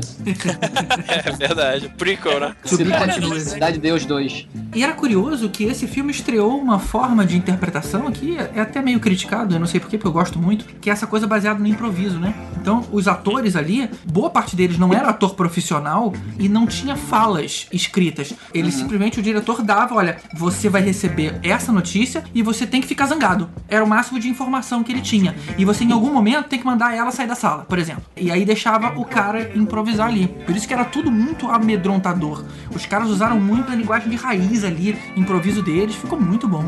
Esse foi o único filme que eu vi com comentários do diretor. Eu ganhei o DVD e aí eu assisti todo ele lá falando de cada cena, cara. É, que, que eles fizeram. Tem cena ali que o garoto levou um tapa na cara pra ficar nervoso e ficou puto. E aquele nervosismo tal era, era real, que ele tava puto realmente, sabe? Então, mas- muita coisa fora do script mesmo. É, e isso vou te falar que é grande parte das críticas dos atores profissionais, sabe? O que eles dizem é o seguinte, pô, esse cara que quer fingir uma cena, ele tem que ficar puto. Então ele pede pra tomar uns tapas na cara pra poder ficar ainda mais puto. Eu falo, cara, esse cara não é ator. O cara não tem que afetar a integridade física dele. O cara simplesmente tem que mergulhar no personagem e atuar. Você não tem que ficar sem camisa no frio pra conseguir fingir que você tá sentindo frio.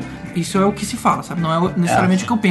Eu acho legal você ter ajudas, mas também não sou ator, né? Não, não tenho nada que falar. Escola Fátima Toledo de interpretação.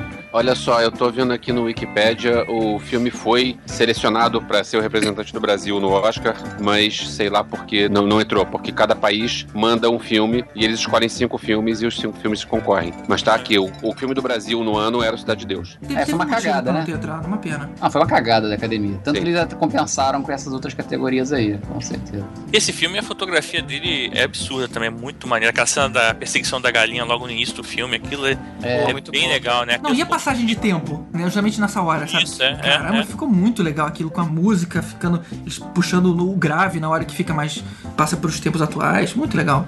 Esse que tem aquela- aquele 360 do, no meio Tem, do garoto tem, fantasma. tem, do, do isso, goleiro. isso. Isso. Bacana, né? A gente ter no top 5 um filme nacional tão bem quisto, né? Tão unânime pra todo mundo. É, Isso, isso. Não, e assim, eu acho que também gera um certo. é, aquele negócio top vilão, porque é uma realidade também que a gente vive, assim, próxima de certa forma, e, e, assim. Causa um certo medo passar por aquilo, né? Uma situação que pode acontecer com a gente a qualquer momento, tá perto de uns caras desse que não tem medo de porra nenhuma, que são maluco, drogado, e não tem uma linha, Mas né? é de verdade, cara. Isso que você tá falando é. verdade. Você ter medo de um Zé Pequeno é muito mais crível do que ter medo de um Fred Krueger. Sim. Um Zé Pequeno pode aparecer na tua vida, principalmente no Rio de Janeiro. é verdade, cara, isso é verdade. De todos da nossa lista, esse é o único personagem real, vamos dizer, né? Assim, o resto é ficção, é. né, cara? Esse não, esse aí você, você esbarra na rua mesmo. É, resto é café pequeno.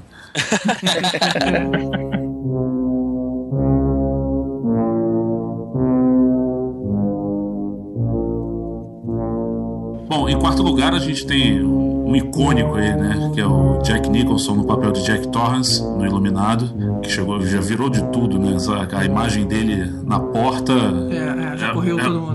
É, é um meme quase aquilo ali. e é uma história muito interessante. Você vê o processo de construção da loucura do cara e essa vilanização que se torna, enfim. É muito interessante você ver como um local que era para ser o isolamento no bom sentido, um refresco, alguma coisa, como aquilo se apodera, encontra terreno fértil nele para transtornar o sujeito e levar ele de, de encontro todos os seus fantasmas, É, atacar você a família. o cara, né? Vocês viram que esse eu dei uma nota particularmente baixa. Tudo bem que eu dei 3 de 6, né? Mas o fato é o seguinte, o que me incomodou um pouco nesse filme é que eu demorei muito pra ver. Eu vi, sei lá, acho que no ano passado só. E eu tava com a expectativa muito alta. Todo mundo tava dizendo, caramba, esse filme é aterrorizante demais. Cara, e na hora que eu vi, eu não achei nada aterrorizante. Tudo bem que tem umas, umas duas ou três cenas que dá um mini sustinho. Mas, cara, esse cara não é mal, sabe? Ele vai enlouquecendo. É, Tudo bem que tem uma hora que no final, você vê que ele corre atrás do garotinho mancando, sabe? Ele cansa e, e acaba morrendo no meio das plantas. Sei lá, não fico com medo dele, cara. Não, não, tudo bem, ele é um cara pra você tomar cuidado. Mas, cara, eu diria que ele tá bem aquém aí em nível de perigo. Tudo bem que a gente, essa não é a nossa escala. Mas em nível de perigo, esse cara é meio merdão. Mas, Ah, mas- Ô, ô, GG, o grande barato desse filme não é da susto, é o clima que ele faz. É o molequinho andando de velocípede no, no corredor e a câmera andando atrás e aquele negócio do molequinho andando e. E você encontra duas gêmeas sinistras no corredor e vem um sangue Pois do é. fogo. Sangue do- do- do Vamos. Porra, cara. Vamos dizer que o filme é maior do que o vilão. Exatamente. É, o Sim, na é uma- verdade é, é- o filme é maior do que o vilão, mas assim, o, o- a ambientação do filme toda é, é muito boa naquele hotel. Assim, eu, fiquei- eu, depois daquele filme, eu nunca mais fico confortável num hotel com um corredor muito comprido. é sério, eu, eu fico muito bolado quando eu tenho que andar, principalmente quando meu quarto tá no final desse corredor, cara. Eu fico boladaço com isso. O grande problema desse filme é, é o isolamento, é a confinação deles naquele lugar ali, né, É, cara? falta de sinal, né? É, eles não podiam sair, porque por causa do. Tava neve, né? muita neve, É, eles não tinham a como neve, sair de é. lá, cara. É, mas por outro lado, por exemplo, uma- né? outra coisa que me incomodou, o cara foi enlouquecendo aos poucos, né? A gente foi vendo isso. É, no início ele era até um pai dedicado. Só que na hora que, no auge da loucura, que a mulher vai lá e vê o que o cara tava escrevendo, ele tava escrevendo Redrum, né? Que é murder ao contrário, ele escreveu centenas de páginas com a mesma palavra, inclusive as primeiras. E o cara começou a escrever o livro dele desde que ele chegou. Tudo bem, aí eu vou pensar, ah, então aquela talvez fosse a sementinha da loucura nele. Mas essas paradinhas me incomodaram um pouco. Ah, mas assim, Mas, gente, assim, você tá rapidinho. ignorando toda a mitologia do filme, cara. Ele não ficou simplesmente maluco, ele foi influenciado por influ- espíritos negativos, forças malignas que tinham ali naquele local, cara. Uhum. Tanto que o filho dele, inclusive, já também era sensitivo, né? Ele ficava conversando lá com o dedo e tal. Assim, ele não simplesmente ficou maluco, ele foi influenciado pelo que tinha naquele lugar. É, tem Ô, isso. GG, Oi. GG, o que ele escreve não é o All Work and No Play Makes Jack a Dull Boy? É, ele não é É. isso que ele Ele escreve no livro? Pois é, ele escreve uma frase, que várias vezes não é uma palavra. O Red Rum aparece também, só que ele escreve uma frase. É verdade. Isso me lembra muito Homer, cara. Tem um episódio dos Simpsons em que eles parodiam isso e que ele escreve que o Homer sem cerveja. Ah, É verdade, é verdade. É verdade. Ô, ô, Elvis, cara, eu vou te falar que não é a lembrança que eu tenho. É, pra mim, ele estava escrevendo a mesma palavra por centenas de folhas. Então, Não. sei lá, eu Aí misturei não as coisas. eu não tenho Talvez. essa lembrança do Murder ao contrário, não, cara. Eu me lembro de essa frase, não sei o que, não sei o O- que, fazem um Jack, blá blá blá. Pois é. Adele, Adele, não sei o que. O Red Rum é o garotinho que lê Red Rum. Red Rum, Red Rum, Red Rum. É, inclusive era escrito com letra de criança, né? Na Isso. porta, né? Isso, é verdade. Agora, falando em corredor assim, tem um amigo meu que mora num apart hotel, que tem um corredor desse, eu tenho vontade de ir lá com meu filho e o velocípede dele. Pra ficar filmando. Cara, tinha um, um hotel que eu ficava em volta redonda, que era uma casa de fazenda velha. Sem sacanagem, o corredor era idêntico o do filme. Cara, eu me borrava todo quando eu tinha que passar ali. Vocês já viram uma pegadinha gringa que é um hotel também, e aí eles colocam uma menina, tipo, como Aham. se fosse a Samara no meio, Ah, assim, com a cara bizarra. Aí os caras estão andando e de repente tomam um assustão. Essa cena do velocípede, eu, eu acho ela curiosa porque ela me lembra muito uma cena do Profecia. É o mesmo garotinho no velocípede, não sei se vocês vão É lembrar. verdade, é verdade. O Damian. né? Damian, Damian. É. né? Damian. Aí, GG, tu vai ficar com medo com um maluco desse num mesmo hotel que tu lá, tu não sabe que o maluco vai aparecer com machado. Here's Johnny. Here's Johnny! E o coelhinho, o coelhinho, a cena do coelhinho. A cena do coelhinho é mó barato, cara. Vocês não lembram da cena do coelhinho? Não. Que passa de relance do nada. Peraí, no isso é do Monty filme. Python, cara. Monty Não, Python o senhor. coelhinho. Não? No meio do filme, do nada, passa uma porta aberta e tem um coelho, um cara fantasiado de coelho sentado É. e uma mulher ajoelhada, tipo, fazendo umas atividades ali nele. Aí eles simplesmente viram, olham pra tela e o cara continua seguindo. Do nada, nunca foi Tipo explicado. assim, o que que era bola gato? É, Era tipo, você não lembra, cara? Procurei lembro essa cena, cara. E do nada, assim, nunca foi explicado porque aquela cena existiu, não fazia sentido nenhum dentro do filme. Era um cara vestido de coelho dentro do quarto, cara. Aí parece um coelhinho num tambor, and going, and going, and going. Eu, lembrei de uma amiga minha que mora nos Estados Unidos que ela não conseguiu, enfim, mas ela tava querendo marcar com o marido dela uma lua de mel no hotel que inspirou o Iluminado. Eita, No quarto, inclusive, lá, famoso, mas não, não conseguiu. que casal sinistro esse aí. É, ela, ela tá viva, então não conseguiu. Que é, que excitante. Não era um coelhinho, era um urso. Tô mandando aqui pra mim. Ah, Ah, tá. agora sim. Ah, agora sim. Aí, ó, essa cena. A cena não tem nada a ver, simplesmente essa cena aconteceu como tá aí nesse clipe e ela vai embora e fica por isso mesmo. Nunca foi explicado no filme. Porra. Cara, não tem mulher fazendo nada. Tem um. Não, é, eu, eu- Porra, na minha cabeça um era, homem era, o- um homem, era a cara. mulher pagando o bola gato pro coelho, mas não era. Um, era o cara vestido de Cara, urso. é Ué, muito você pior a cena é do que você homem falou, ou não. cara. Um... Mas assim, É o só- Kevin Space, parece ele. De novo, ele. ele tá virando um Kevin Bacon já era. É. Só se fosse um cara vestido de porco, né? Aí, no caso.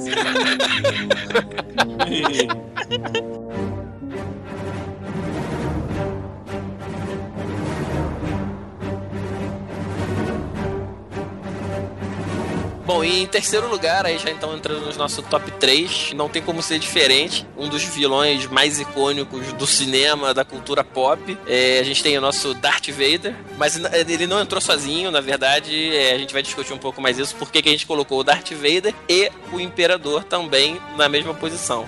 Isso é peixado, ele somou os votos de um e do outro, olha só.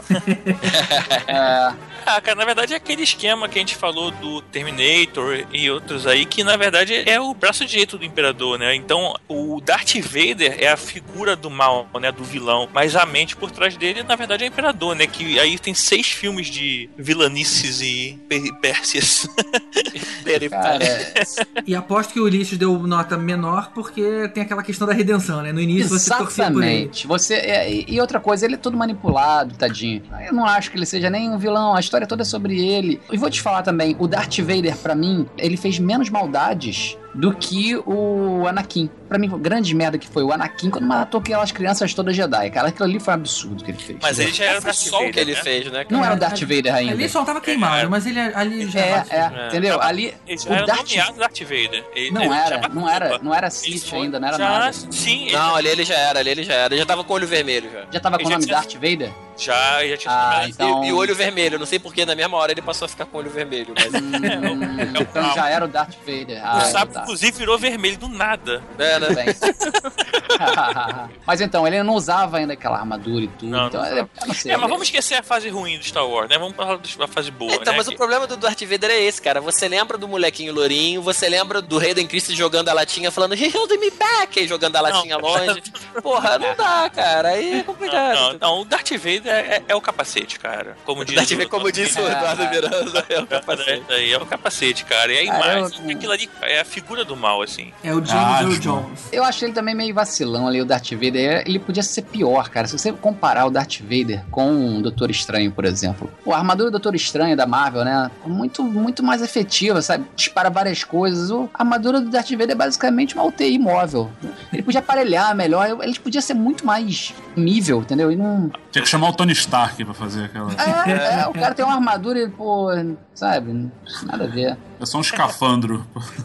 Mas assim, É um, é um cara, é um asmático. É, Ah, mas o, o que o Tibério tá falando é verdade. Assim, a figura. Ignora, ignora os três primeiros filmes, né? A trilogia do, de Nova. A figura do Darth Vader, né? Aquela roupa preta, aquela respiração, aquela voz, o, o cara É. alto, com ele sabre vermelho e tal. Aquilo ali, cara, aquela capa, porra, tudo aquilo ali é, é a figura do mal na cabeça das pessoas, né? Mesmo que não seja, efetivamente, porque tem a redenção e tudo. Mas, porra, é- aquilo ali é o vilão supremo na cabeça Sim. das pessoas e. é um ícone. É um É um ícone. certeza. É aquele maluco que tu tá assim, ele entrando na sala assim, tu dá licença e deixa o cara passar, maluco. Tu não vai É, ficar na é. frente daquele cara, é? E Você tem não vai outra ficar coisa. ele que é a, religião que ele acredita é uma merda e depois ser enf- enforcado pela força, né, cara? Então. E, e tem outra coisa. Na época, quando a gente via que os filmes do cinema, a gente não sabia muita coisa sobre a mitologia, como a gente sabe hoje, aquilo dava um, um mistério, tipo, o que, que é aquilo? A gente não sabia que era uma UTI móvel, né? Como o Ulisses falou. Exato, Mas, exato. tipo, aquela cena no Império Contra-Ataca, quando ele parece de costas e dentro daquela câmera e Só com a desce o cabeça, né? capacete. Cara, aquilo lá deu um arrepio. Aquilo era muito bom. Uhum. Agora, cara, a entrada dele no primeiro filme é muito merda. Eu revi os filmes, a trilogia original ano passado, foi mostrar pro meu filho. É, ele não tem uma entrada, assim, ele aparece meio de andando com a galera e, sabe, faltou aquela entrada. Aquela coisa triunfante. não teve isso. É, eu acho que. Não sei se o George Lucas entendeu a dimensão do que o Darth Vader ia ter né, É. no imaginário popular, entendeu? Ele aparece meio de, ô, eu tô andando com a galera aqui, sabe? É, Ele tinha que ser um uma- cara que é tum, tum. tem uma música pra ele, afinal de contas, né? E é engraçado é- essa entrada, que logo logo eles capturam a Leia, né? E ele dá um esporro nela, tipo de pai pra filho mesmo, que foi engraçado. Mas a voz, você percebe que eles não tinham acertado o tom ainda, tá meio afetada a voz. Que ele fala que ele dá, ele dá esporro pra ela. You approach of a rebel alliance and a traitor. Take her away. Ele fala meio afetado, tá muito esquisito ainda ali. Ele não tinha acertado o ponto, cara. Depois Ah. da aí fica legal. É, o Rod tem um problema dos filmes que a gente vê muitas vezes, né? E a gente sabe que o gesto dele tava diferente da voz, porque a gente sabe que o ator que tava fazendo do É. dentro da armadura não é o mesmo que tava fazendo Não a voz, então né? acabou. A, a fala era diferente. Ele parecia o Dr. Gore do Spectrum Man. Porra, ia ser irado o Dr. Gore entrar naquela nave. Cara, O problema do Darth Vader é que é um problema, na verdade, de todos os filmes de Star Wars. Os Jedi e os Sith, eles não mostram o que é a força de verdade, né, cara? Tu pega qualquer jogo, merda, É. desenho de Star Wars, até uma animação que fizeram. é, Uma animação não, na verdade é um filme que fazem do, uma batalha entre vilões, né? Aí saiu Batman versus Darth Vader, que ele pega e esmaga a nave do Batman, assim. É uma espada muito foda que tu vê assim, caralho, esse sim é o Darth- uma pessoa usando a força de verdade, derrubando um Star Destroyer do céu, sabe? Porra, o Force Unleashed, né? Que o, Exatamente, o então, Starkiller derruba um Star Destroyer com a força, isso, cara. isso que Porra. a força faz, né, cara? Aí o filme realmente você fala, porra, cara, é realmente o cara é religião, não sei o que. Mostra o Jedi sendo Jedi, o Sith sendo Sith, usando a força. Porra, tem um, quadrinho, cara, que o Yoda derruba um Star Destroyer dentro da, na Estrada da Morte, né? Parada absurda. É muito maneiro. Eu tava por fora desse poder aí né, da força. Não sabia que era tão É. forte a força, não. O próprio é, Clone Wars, né, que o Mace Windu sai derrubando robô pra todo mundo, ela dá uma porrada assim, vão uns 20, assim, né? E assim, e continuando falando dos vilões, a gente tem que falar do Palpatine, né, cara? Ele é o, O verdadeiro. Esse é o vilão. babaca, né, cara? É o babaca, né? O cara que arma tudo, o cara consegue manipular todo mundo e, inclusive, ocultar a presença dos Sith ali dentro do Jedi. Sim, e ainda luta bem também. É. e falar São em bem, né? Não tem como lamentar, né? A gente perder aquele fodão no início do filme, parte 1, né? O Darth Maul. né? Verdade, cara. Uma vez eu li um, um- Cara, foi sensacional. O cara deu uma aula de roteiro ali dizendo como salvar a trilogia. E ele, o cara, reescreve a história toda. Que ele fala que o cara não podia morrer ali, Darth Maul. Ele tinha que matar o, o cara e ficar vivo pro segundo pra crescer o vilão ainda, pra você tentar matar ele. Ele reescreve tudo, cara, fica muito melhor a história. Mostra que o George Lucas realmente fez merda pra Ah, caramba. George essa trilogia. Lucas é um péssimo O diretor. Darth né? é mal, pega um, pega geral, oi. É. O, da, o Darth Maul, ele foi muito mal aproveitado, né? Falando em lutas, é, você viu o boato, GG, que três caras do The Raid 2 foram contratados pro episódio 7? Ah, da produção. Não, três Não, atores que atores. lutam. Ah, é? O, o Yaya Rohan, que é o, o cabeludo, e os dois da luta da cozinha, o mocinho e o bandido. O. Os maneiro, três melhores cara. lutadores do filme, segundo boatos, estão no episódio 7. Pô, mas peraí, tomara que não comece uma parada meio Kung Fu, né? Não, mas imagina aqueles caras com sabre de luz na mão. É, mas Cara, lembrando que maneiro. o cara que fez o, o Darth Maul lutava pra cacete também, o Rei Parker. Cara, né? Sim. E, eu- e deu é. deu, né? Ah. Não, cara, a gente não sabe pra onde é que vai, né? No tempo, por que não? Por que não É, os cara, caras vão não- se É melhorando? uma, é uma trilogia, assim, a Disney talvez trabalhe melhor isso. O George Lucas ele queria vender um boneco por filme, né, cara? É outra coisa. É, eu, eu tenho até umas teorias, eu sei que não vai caber aqui, mas, tipo, Capitão América, o primeiro filme e o segundo. O Capitão América do segundo filme luta muito mais. Ele luta pra caralho. Eu falei, "Ei, ele não luta assim, pô, peraí, ele melhorou, né? Ele ficou. Se, ad- se adaptou com técnicas de lutas que não existiam na Segunda Guerra Mundial. Pô, se aparecer um Jedi meio Kung Fu, cara, eu vou achar legal. Eles, É, cara, eu eles, gostaria também. eles se aprimoraram, entendeu? Aprimorou, é um novo universo, tem que se adaptar. E aí, Aparece Um Jedi com no Chaco de luz, porra. porra. É, só quando ele, quando ele travado Shuriken. embaixo do braço não ia dar muito certo, né? É, é.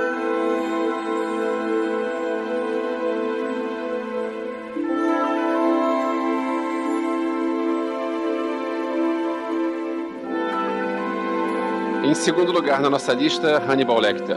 Do Silêncio dos Inocentes, Hannibal, Dragão Vermelho e mais algumas. Essas pelo Anthony Hopkins, e a gente tem que lembrar que o personagem também já apareceu com outros atores por aí. Mas o grande impacto é pelo Anthony Hopkins. Principalmente pelo primeiro filme, O Silêncio dos Inocentes, que inclusive ele ganhou o Oscar. É, o filme ganhou o Oscar de diretor, de filme, de roteiro, de ator e atriz. E se a gente for pensar que é um filme basicamente de terror, é um troço impressionante.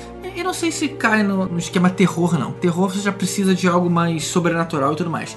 Ali o que, o que era efetivamente suspense, né? assustador era o olhar dele. Você É. se sentia desconfortável tendo o cara dentro da cela. O cara na cela, preso, e você ficar com medo dele. É, Isso você que era sabe que- bizarro. Você sabe que ele estudou fitas do Charles Manson e descobriu que o Charles Manson quase nunca pisca. Então ele pensou, eu vou pegar essa característica, eu não vou piscar. Olha, caramba. pois é.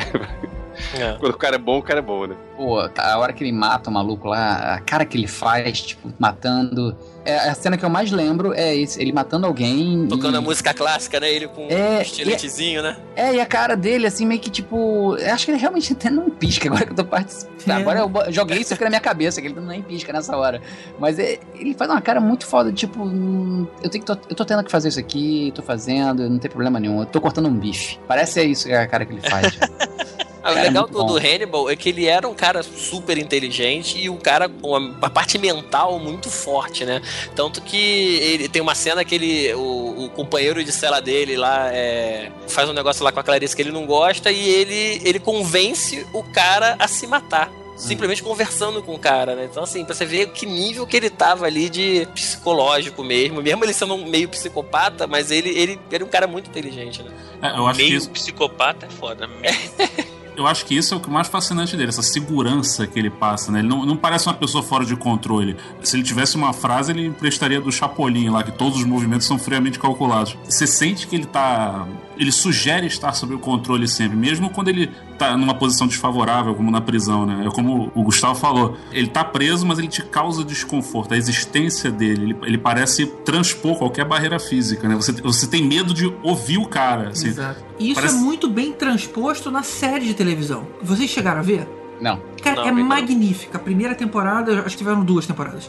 Eu vi todas que tiveram, não, não lembro mais quantas foram, não sei se foram duas ou três. Mas, cara, é impressionante. Você vê, ele é um psicólogo, né, que ajuda o FBI, e o quanto o cara é frio, o quanto ele vai vendo, cara, eu vou entrar numa situação pra ajudar a polícia, mas olha, eu tô tendo ideias, sabe? Eu tô pensando no que fazer, e aí ele começa a fazer crimes pra polícia começar a perseguir, sabe? E na série, quem é o Nemesis dele, na verdade, é o Will Graham, que fez o Dragão Vermelho, que na verdade era o personagem do Edward Norton. E é o mesmo esquema, ou seja, eles conseguiram passar pra série o mesmo clima dos filmes. Recomendo que se vocês não viram, que vocês vejam, que seja a próxima série a vocês verem. Você se sente intelectualmente fraco perto Isso, dele, né? exatamente. Então, então você sabe que não tem proteção física que vai te garantir nada. Você sabe que você mesmo pode se trair. Falando em outros filmes, alguém chegou a ver aquele Caçador de Assassinos, Manhunter, um filme Não. de 86 Que seria do o Michael primeiro, Mann, né? que tem o personagem Hannibal Lecter, interpretado pelo Brian Cox, que tava no Red e tava no Borne. Ele faz o Hannibal Lecter no filme, que o mocinho é o William Peterson, do CSI. Mas eu olha tô- só. Mas eles não contam como isso. Hoje em dia são quatro filmes oficiais, né? Que é o, o Silêncio dos Inocentes, Hannibal, o Dragão Vermelho e esse Origem Hannibal, do A Mal, Origem do Mal, que fizeram esse eu realmente não vi. O filme é com Macaulay Culkin, só pra vocês terem uma noção. O que que é? Mas ele é o, é o Hannibal quando criança? Não. Ah, bom. é, mostra como é que foi o, o Hannibal Lecter entre os 6 e 20 anos. A única coisa legal, e aí o que eu tô falando é porque eu li, eu não vi esse filme, é que conta a história do, do Lecter. Isso vale a pena até colocar. A família do Lecter, ela era da Lituânia e ela foi morta pelos nazistas na Segunda Guerra Mundial. Então, como eles mataram os pais, sobrou somente o Hannibal e a irmãzinha, que ele gostava muito, e eles foram adotados, eles foram abrigados, na verdade, por uma família. Só que teve um inverno tão rigoroso que eles devoraram a irmã. E aí o, o Hannibal ficou traumatizado. E aí que começa essa imagem de você se alimentar de uma pessoa. Foi o que fizeram com a irmã dele. Ah, legal, cara. É, Olha. E depois, quando ele ficou mais velho, ele voltou lá nessa região, encontrou o nome de todo mundo ali que tava naquele lugar que comeu a irmã dele. Aí começou a vingança selvagem dele. Interessante, né? Que comeu a irmã dele. Sei, eu não, eu não gosto quando dão um motivo pro cara ter um É, comportamento é, assim, é cara. verdade. Às vezes ser mais estraga, gratuito, né? né? É, eu não gostei não. É nem ser gratuito, acho que não precisa falar, né? Você pensa o que você quiser, né? Tinham naquela situação. É igual um dia de fúria, né, cara? No finalzinho a gente vai descobrindo que o cara tinha uns motivos lá, não era, não era só um cara como nós que, que pirou. Olha só, segundo o MDB, esse Hannibal Origem do Mal tem nota 6.2 e o Caçador de Assassinos tem nota 7.2. Os dois são baseados nos livros do Thomas Harris. Então, sim, acho que vale. E o legal é que ele nunca é pego, né? Ele- nos três filmes ele sempre escapou, né? Ele sempre se safou, né?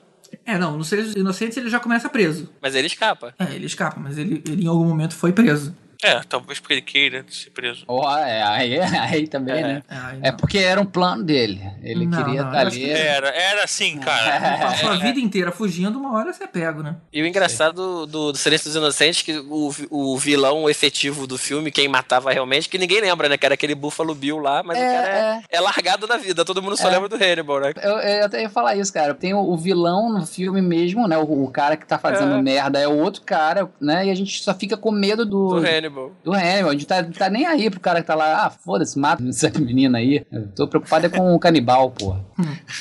Vale lembrar que a, a ordem cronológica, não a ordem de filmagem, é primeiro foi a Origem do Mal, que é de 2007, depois vem o Dragão Vermelho, que é de 2002, depois vem o Silêncio dos Inocentes, que é de 91, e aí vem Hannibal, que é de 2001. Quer dizer, estão cada vez mais retrocedendo no tempo. Não, na verdade, né? o último que não retrocede é o Hannibal, que é 10 anos depois que ele foge do Silêncio dos Inocentes. É, é. Mas seguindo essa onda aí, vai mostrar ele matando o irmão siamês no, no, no útero, né?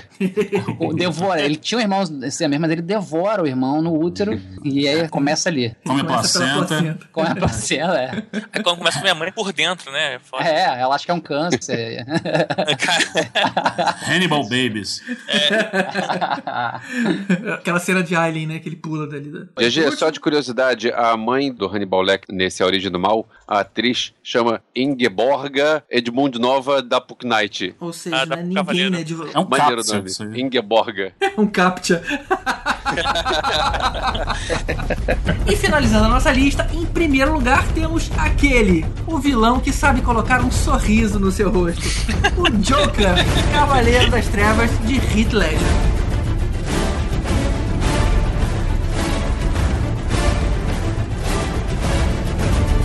Com Esse- certeza o maior coringa do cinema. É, o Jack Nicholson era mais baixo, né, cara? cara, o Coringa do Cavaleiro das Trevas é simplesmente fantástico. É o cara, é o Coringa caótico. É aquele cara que, tipo assim, tu não sabe o que esperar dele, maluco. Vai dar merda. É a hora que você entende bem a personalidade do cara, é a hora que ele queima o dinheiro que ele acabou de roubar, né? Aquela cena foi maravilhosa, cara. Que o cara ainda pergunta pra ele, né? Tipo, porra, é, você tá queimando dinheiro, né? Ele fala aquela frase clássica, ele fala, não é sobre o dinheiro, né? É sobre mandar uma mensagem. Aquilo ali definiu pra mim o tom do personagem pro resto do filme, né? E a hora que você percebe a loucura nele, cara, é aquela hora que ele coloca a cabeça pra fora do carro. O carro da fica- polícia, né? É, e ele fica meio que deixando o ar passar pelo rosto dele, ele inebriado com aquela confusão toda que ele fez. Caramba, esse, esse personagem foi muito foda, cara. Tem uma cena muito boa que eu gosto, que é quando ele- o Batman vai na direção dele com a Batmoto. moto, né?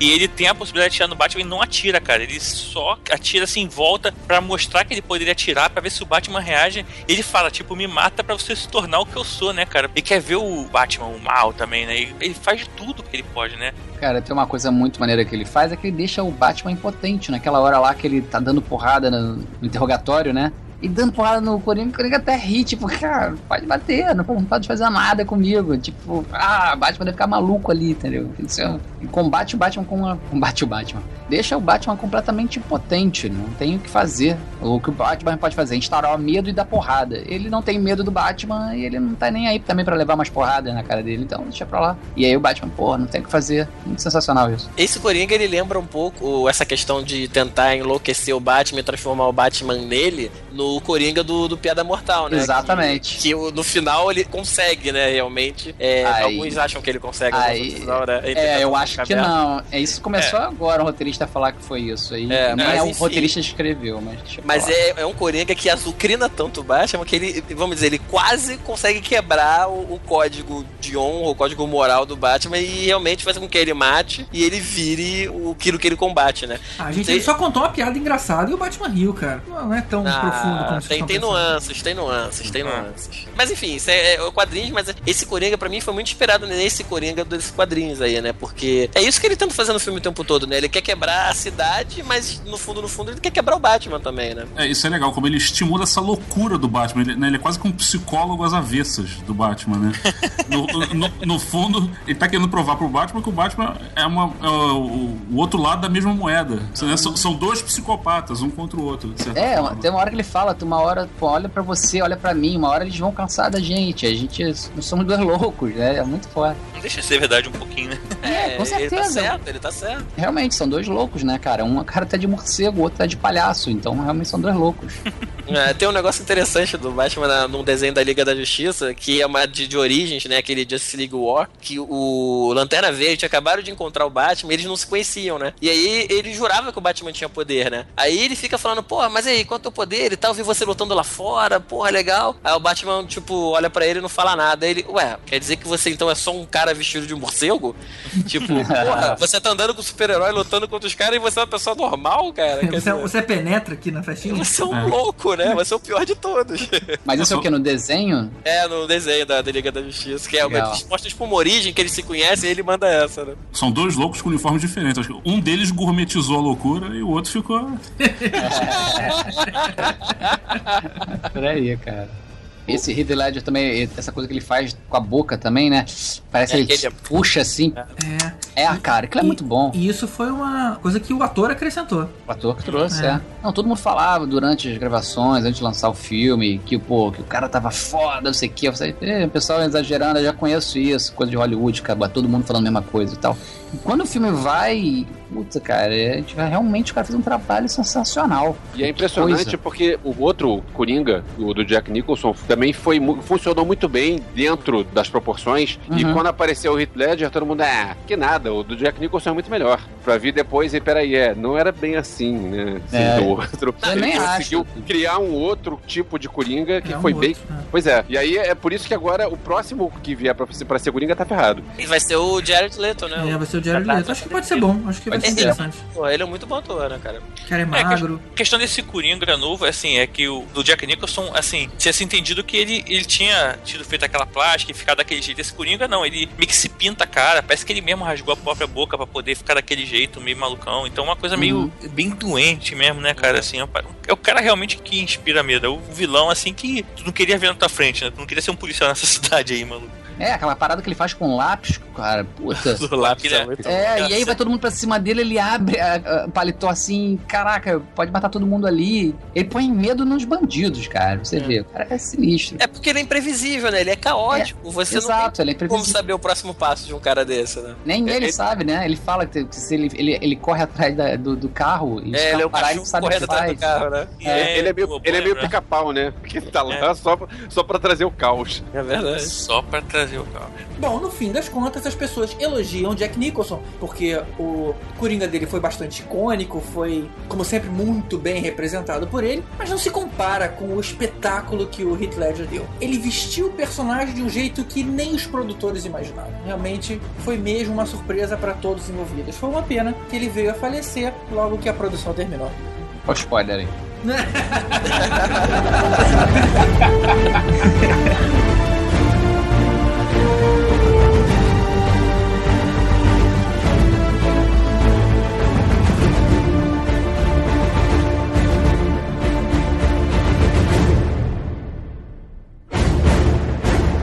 know, Batsy, I've been thinking.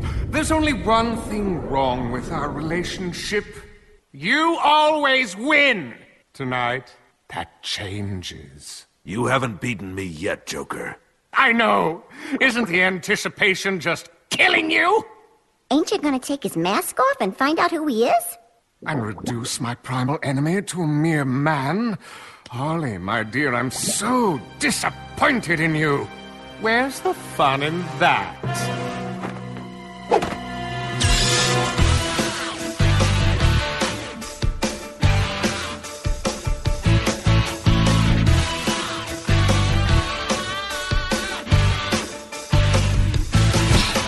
Can be a goody two shoes till the end of your days. You can listen to them say crime never pays. You can follow every law and fear the big black bat. But why would you want to? Ha! Where's the fun in that? Where's the fun in that? So smile, darn you smile. Everybody loves to grin. Follow my lead, recite my creed, and smile, darn you smile.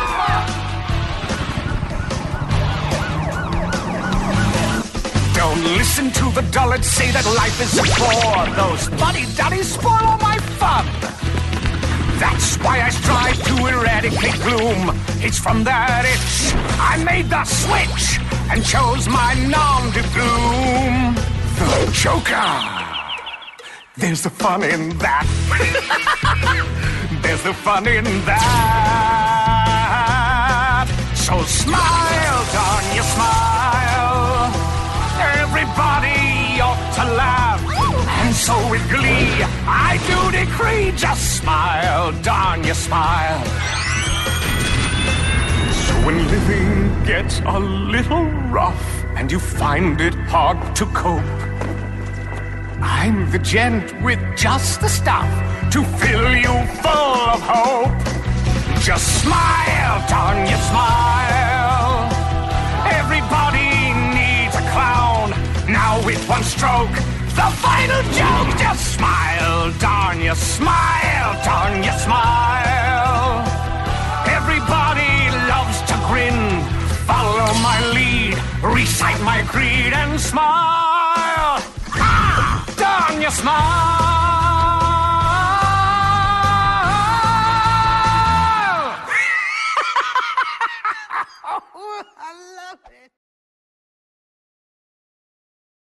Eu volto em dois minutos. Vão apresentando aí. O que, que vocês dois estão fazendo aqui? Vai dormir.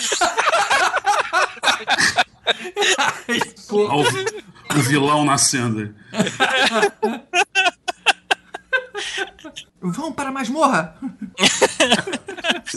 Quem libertou? Ah, então vou falando, né? Vamos lá. Ih, mas será que o, o Elvo já vai mandar falando, voltei e estragar a parada no meio? Certeza absoluta. Mas vai, vai, vambora. Ele não, vai. mas é porque assim, de repente ele tem uma coisa a comentar, esperar um pouquinho. Vai demorar, não, ele vai só botar as crianças pra dormir. E ele só vai lá algemar ele de novo. e o convidado de hoje, Ulisses Matos. Muito. Que foi isso? Foi isso? Foi isso? Eu não entendo Já binário. Ele caiu ou isso foi proposital? Foi tipo, né? Blum. É, win. Ui. Nosso convidado é R2D2.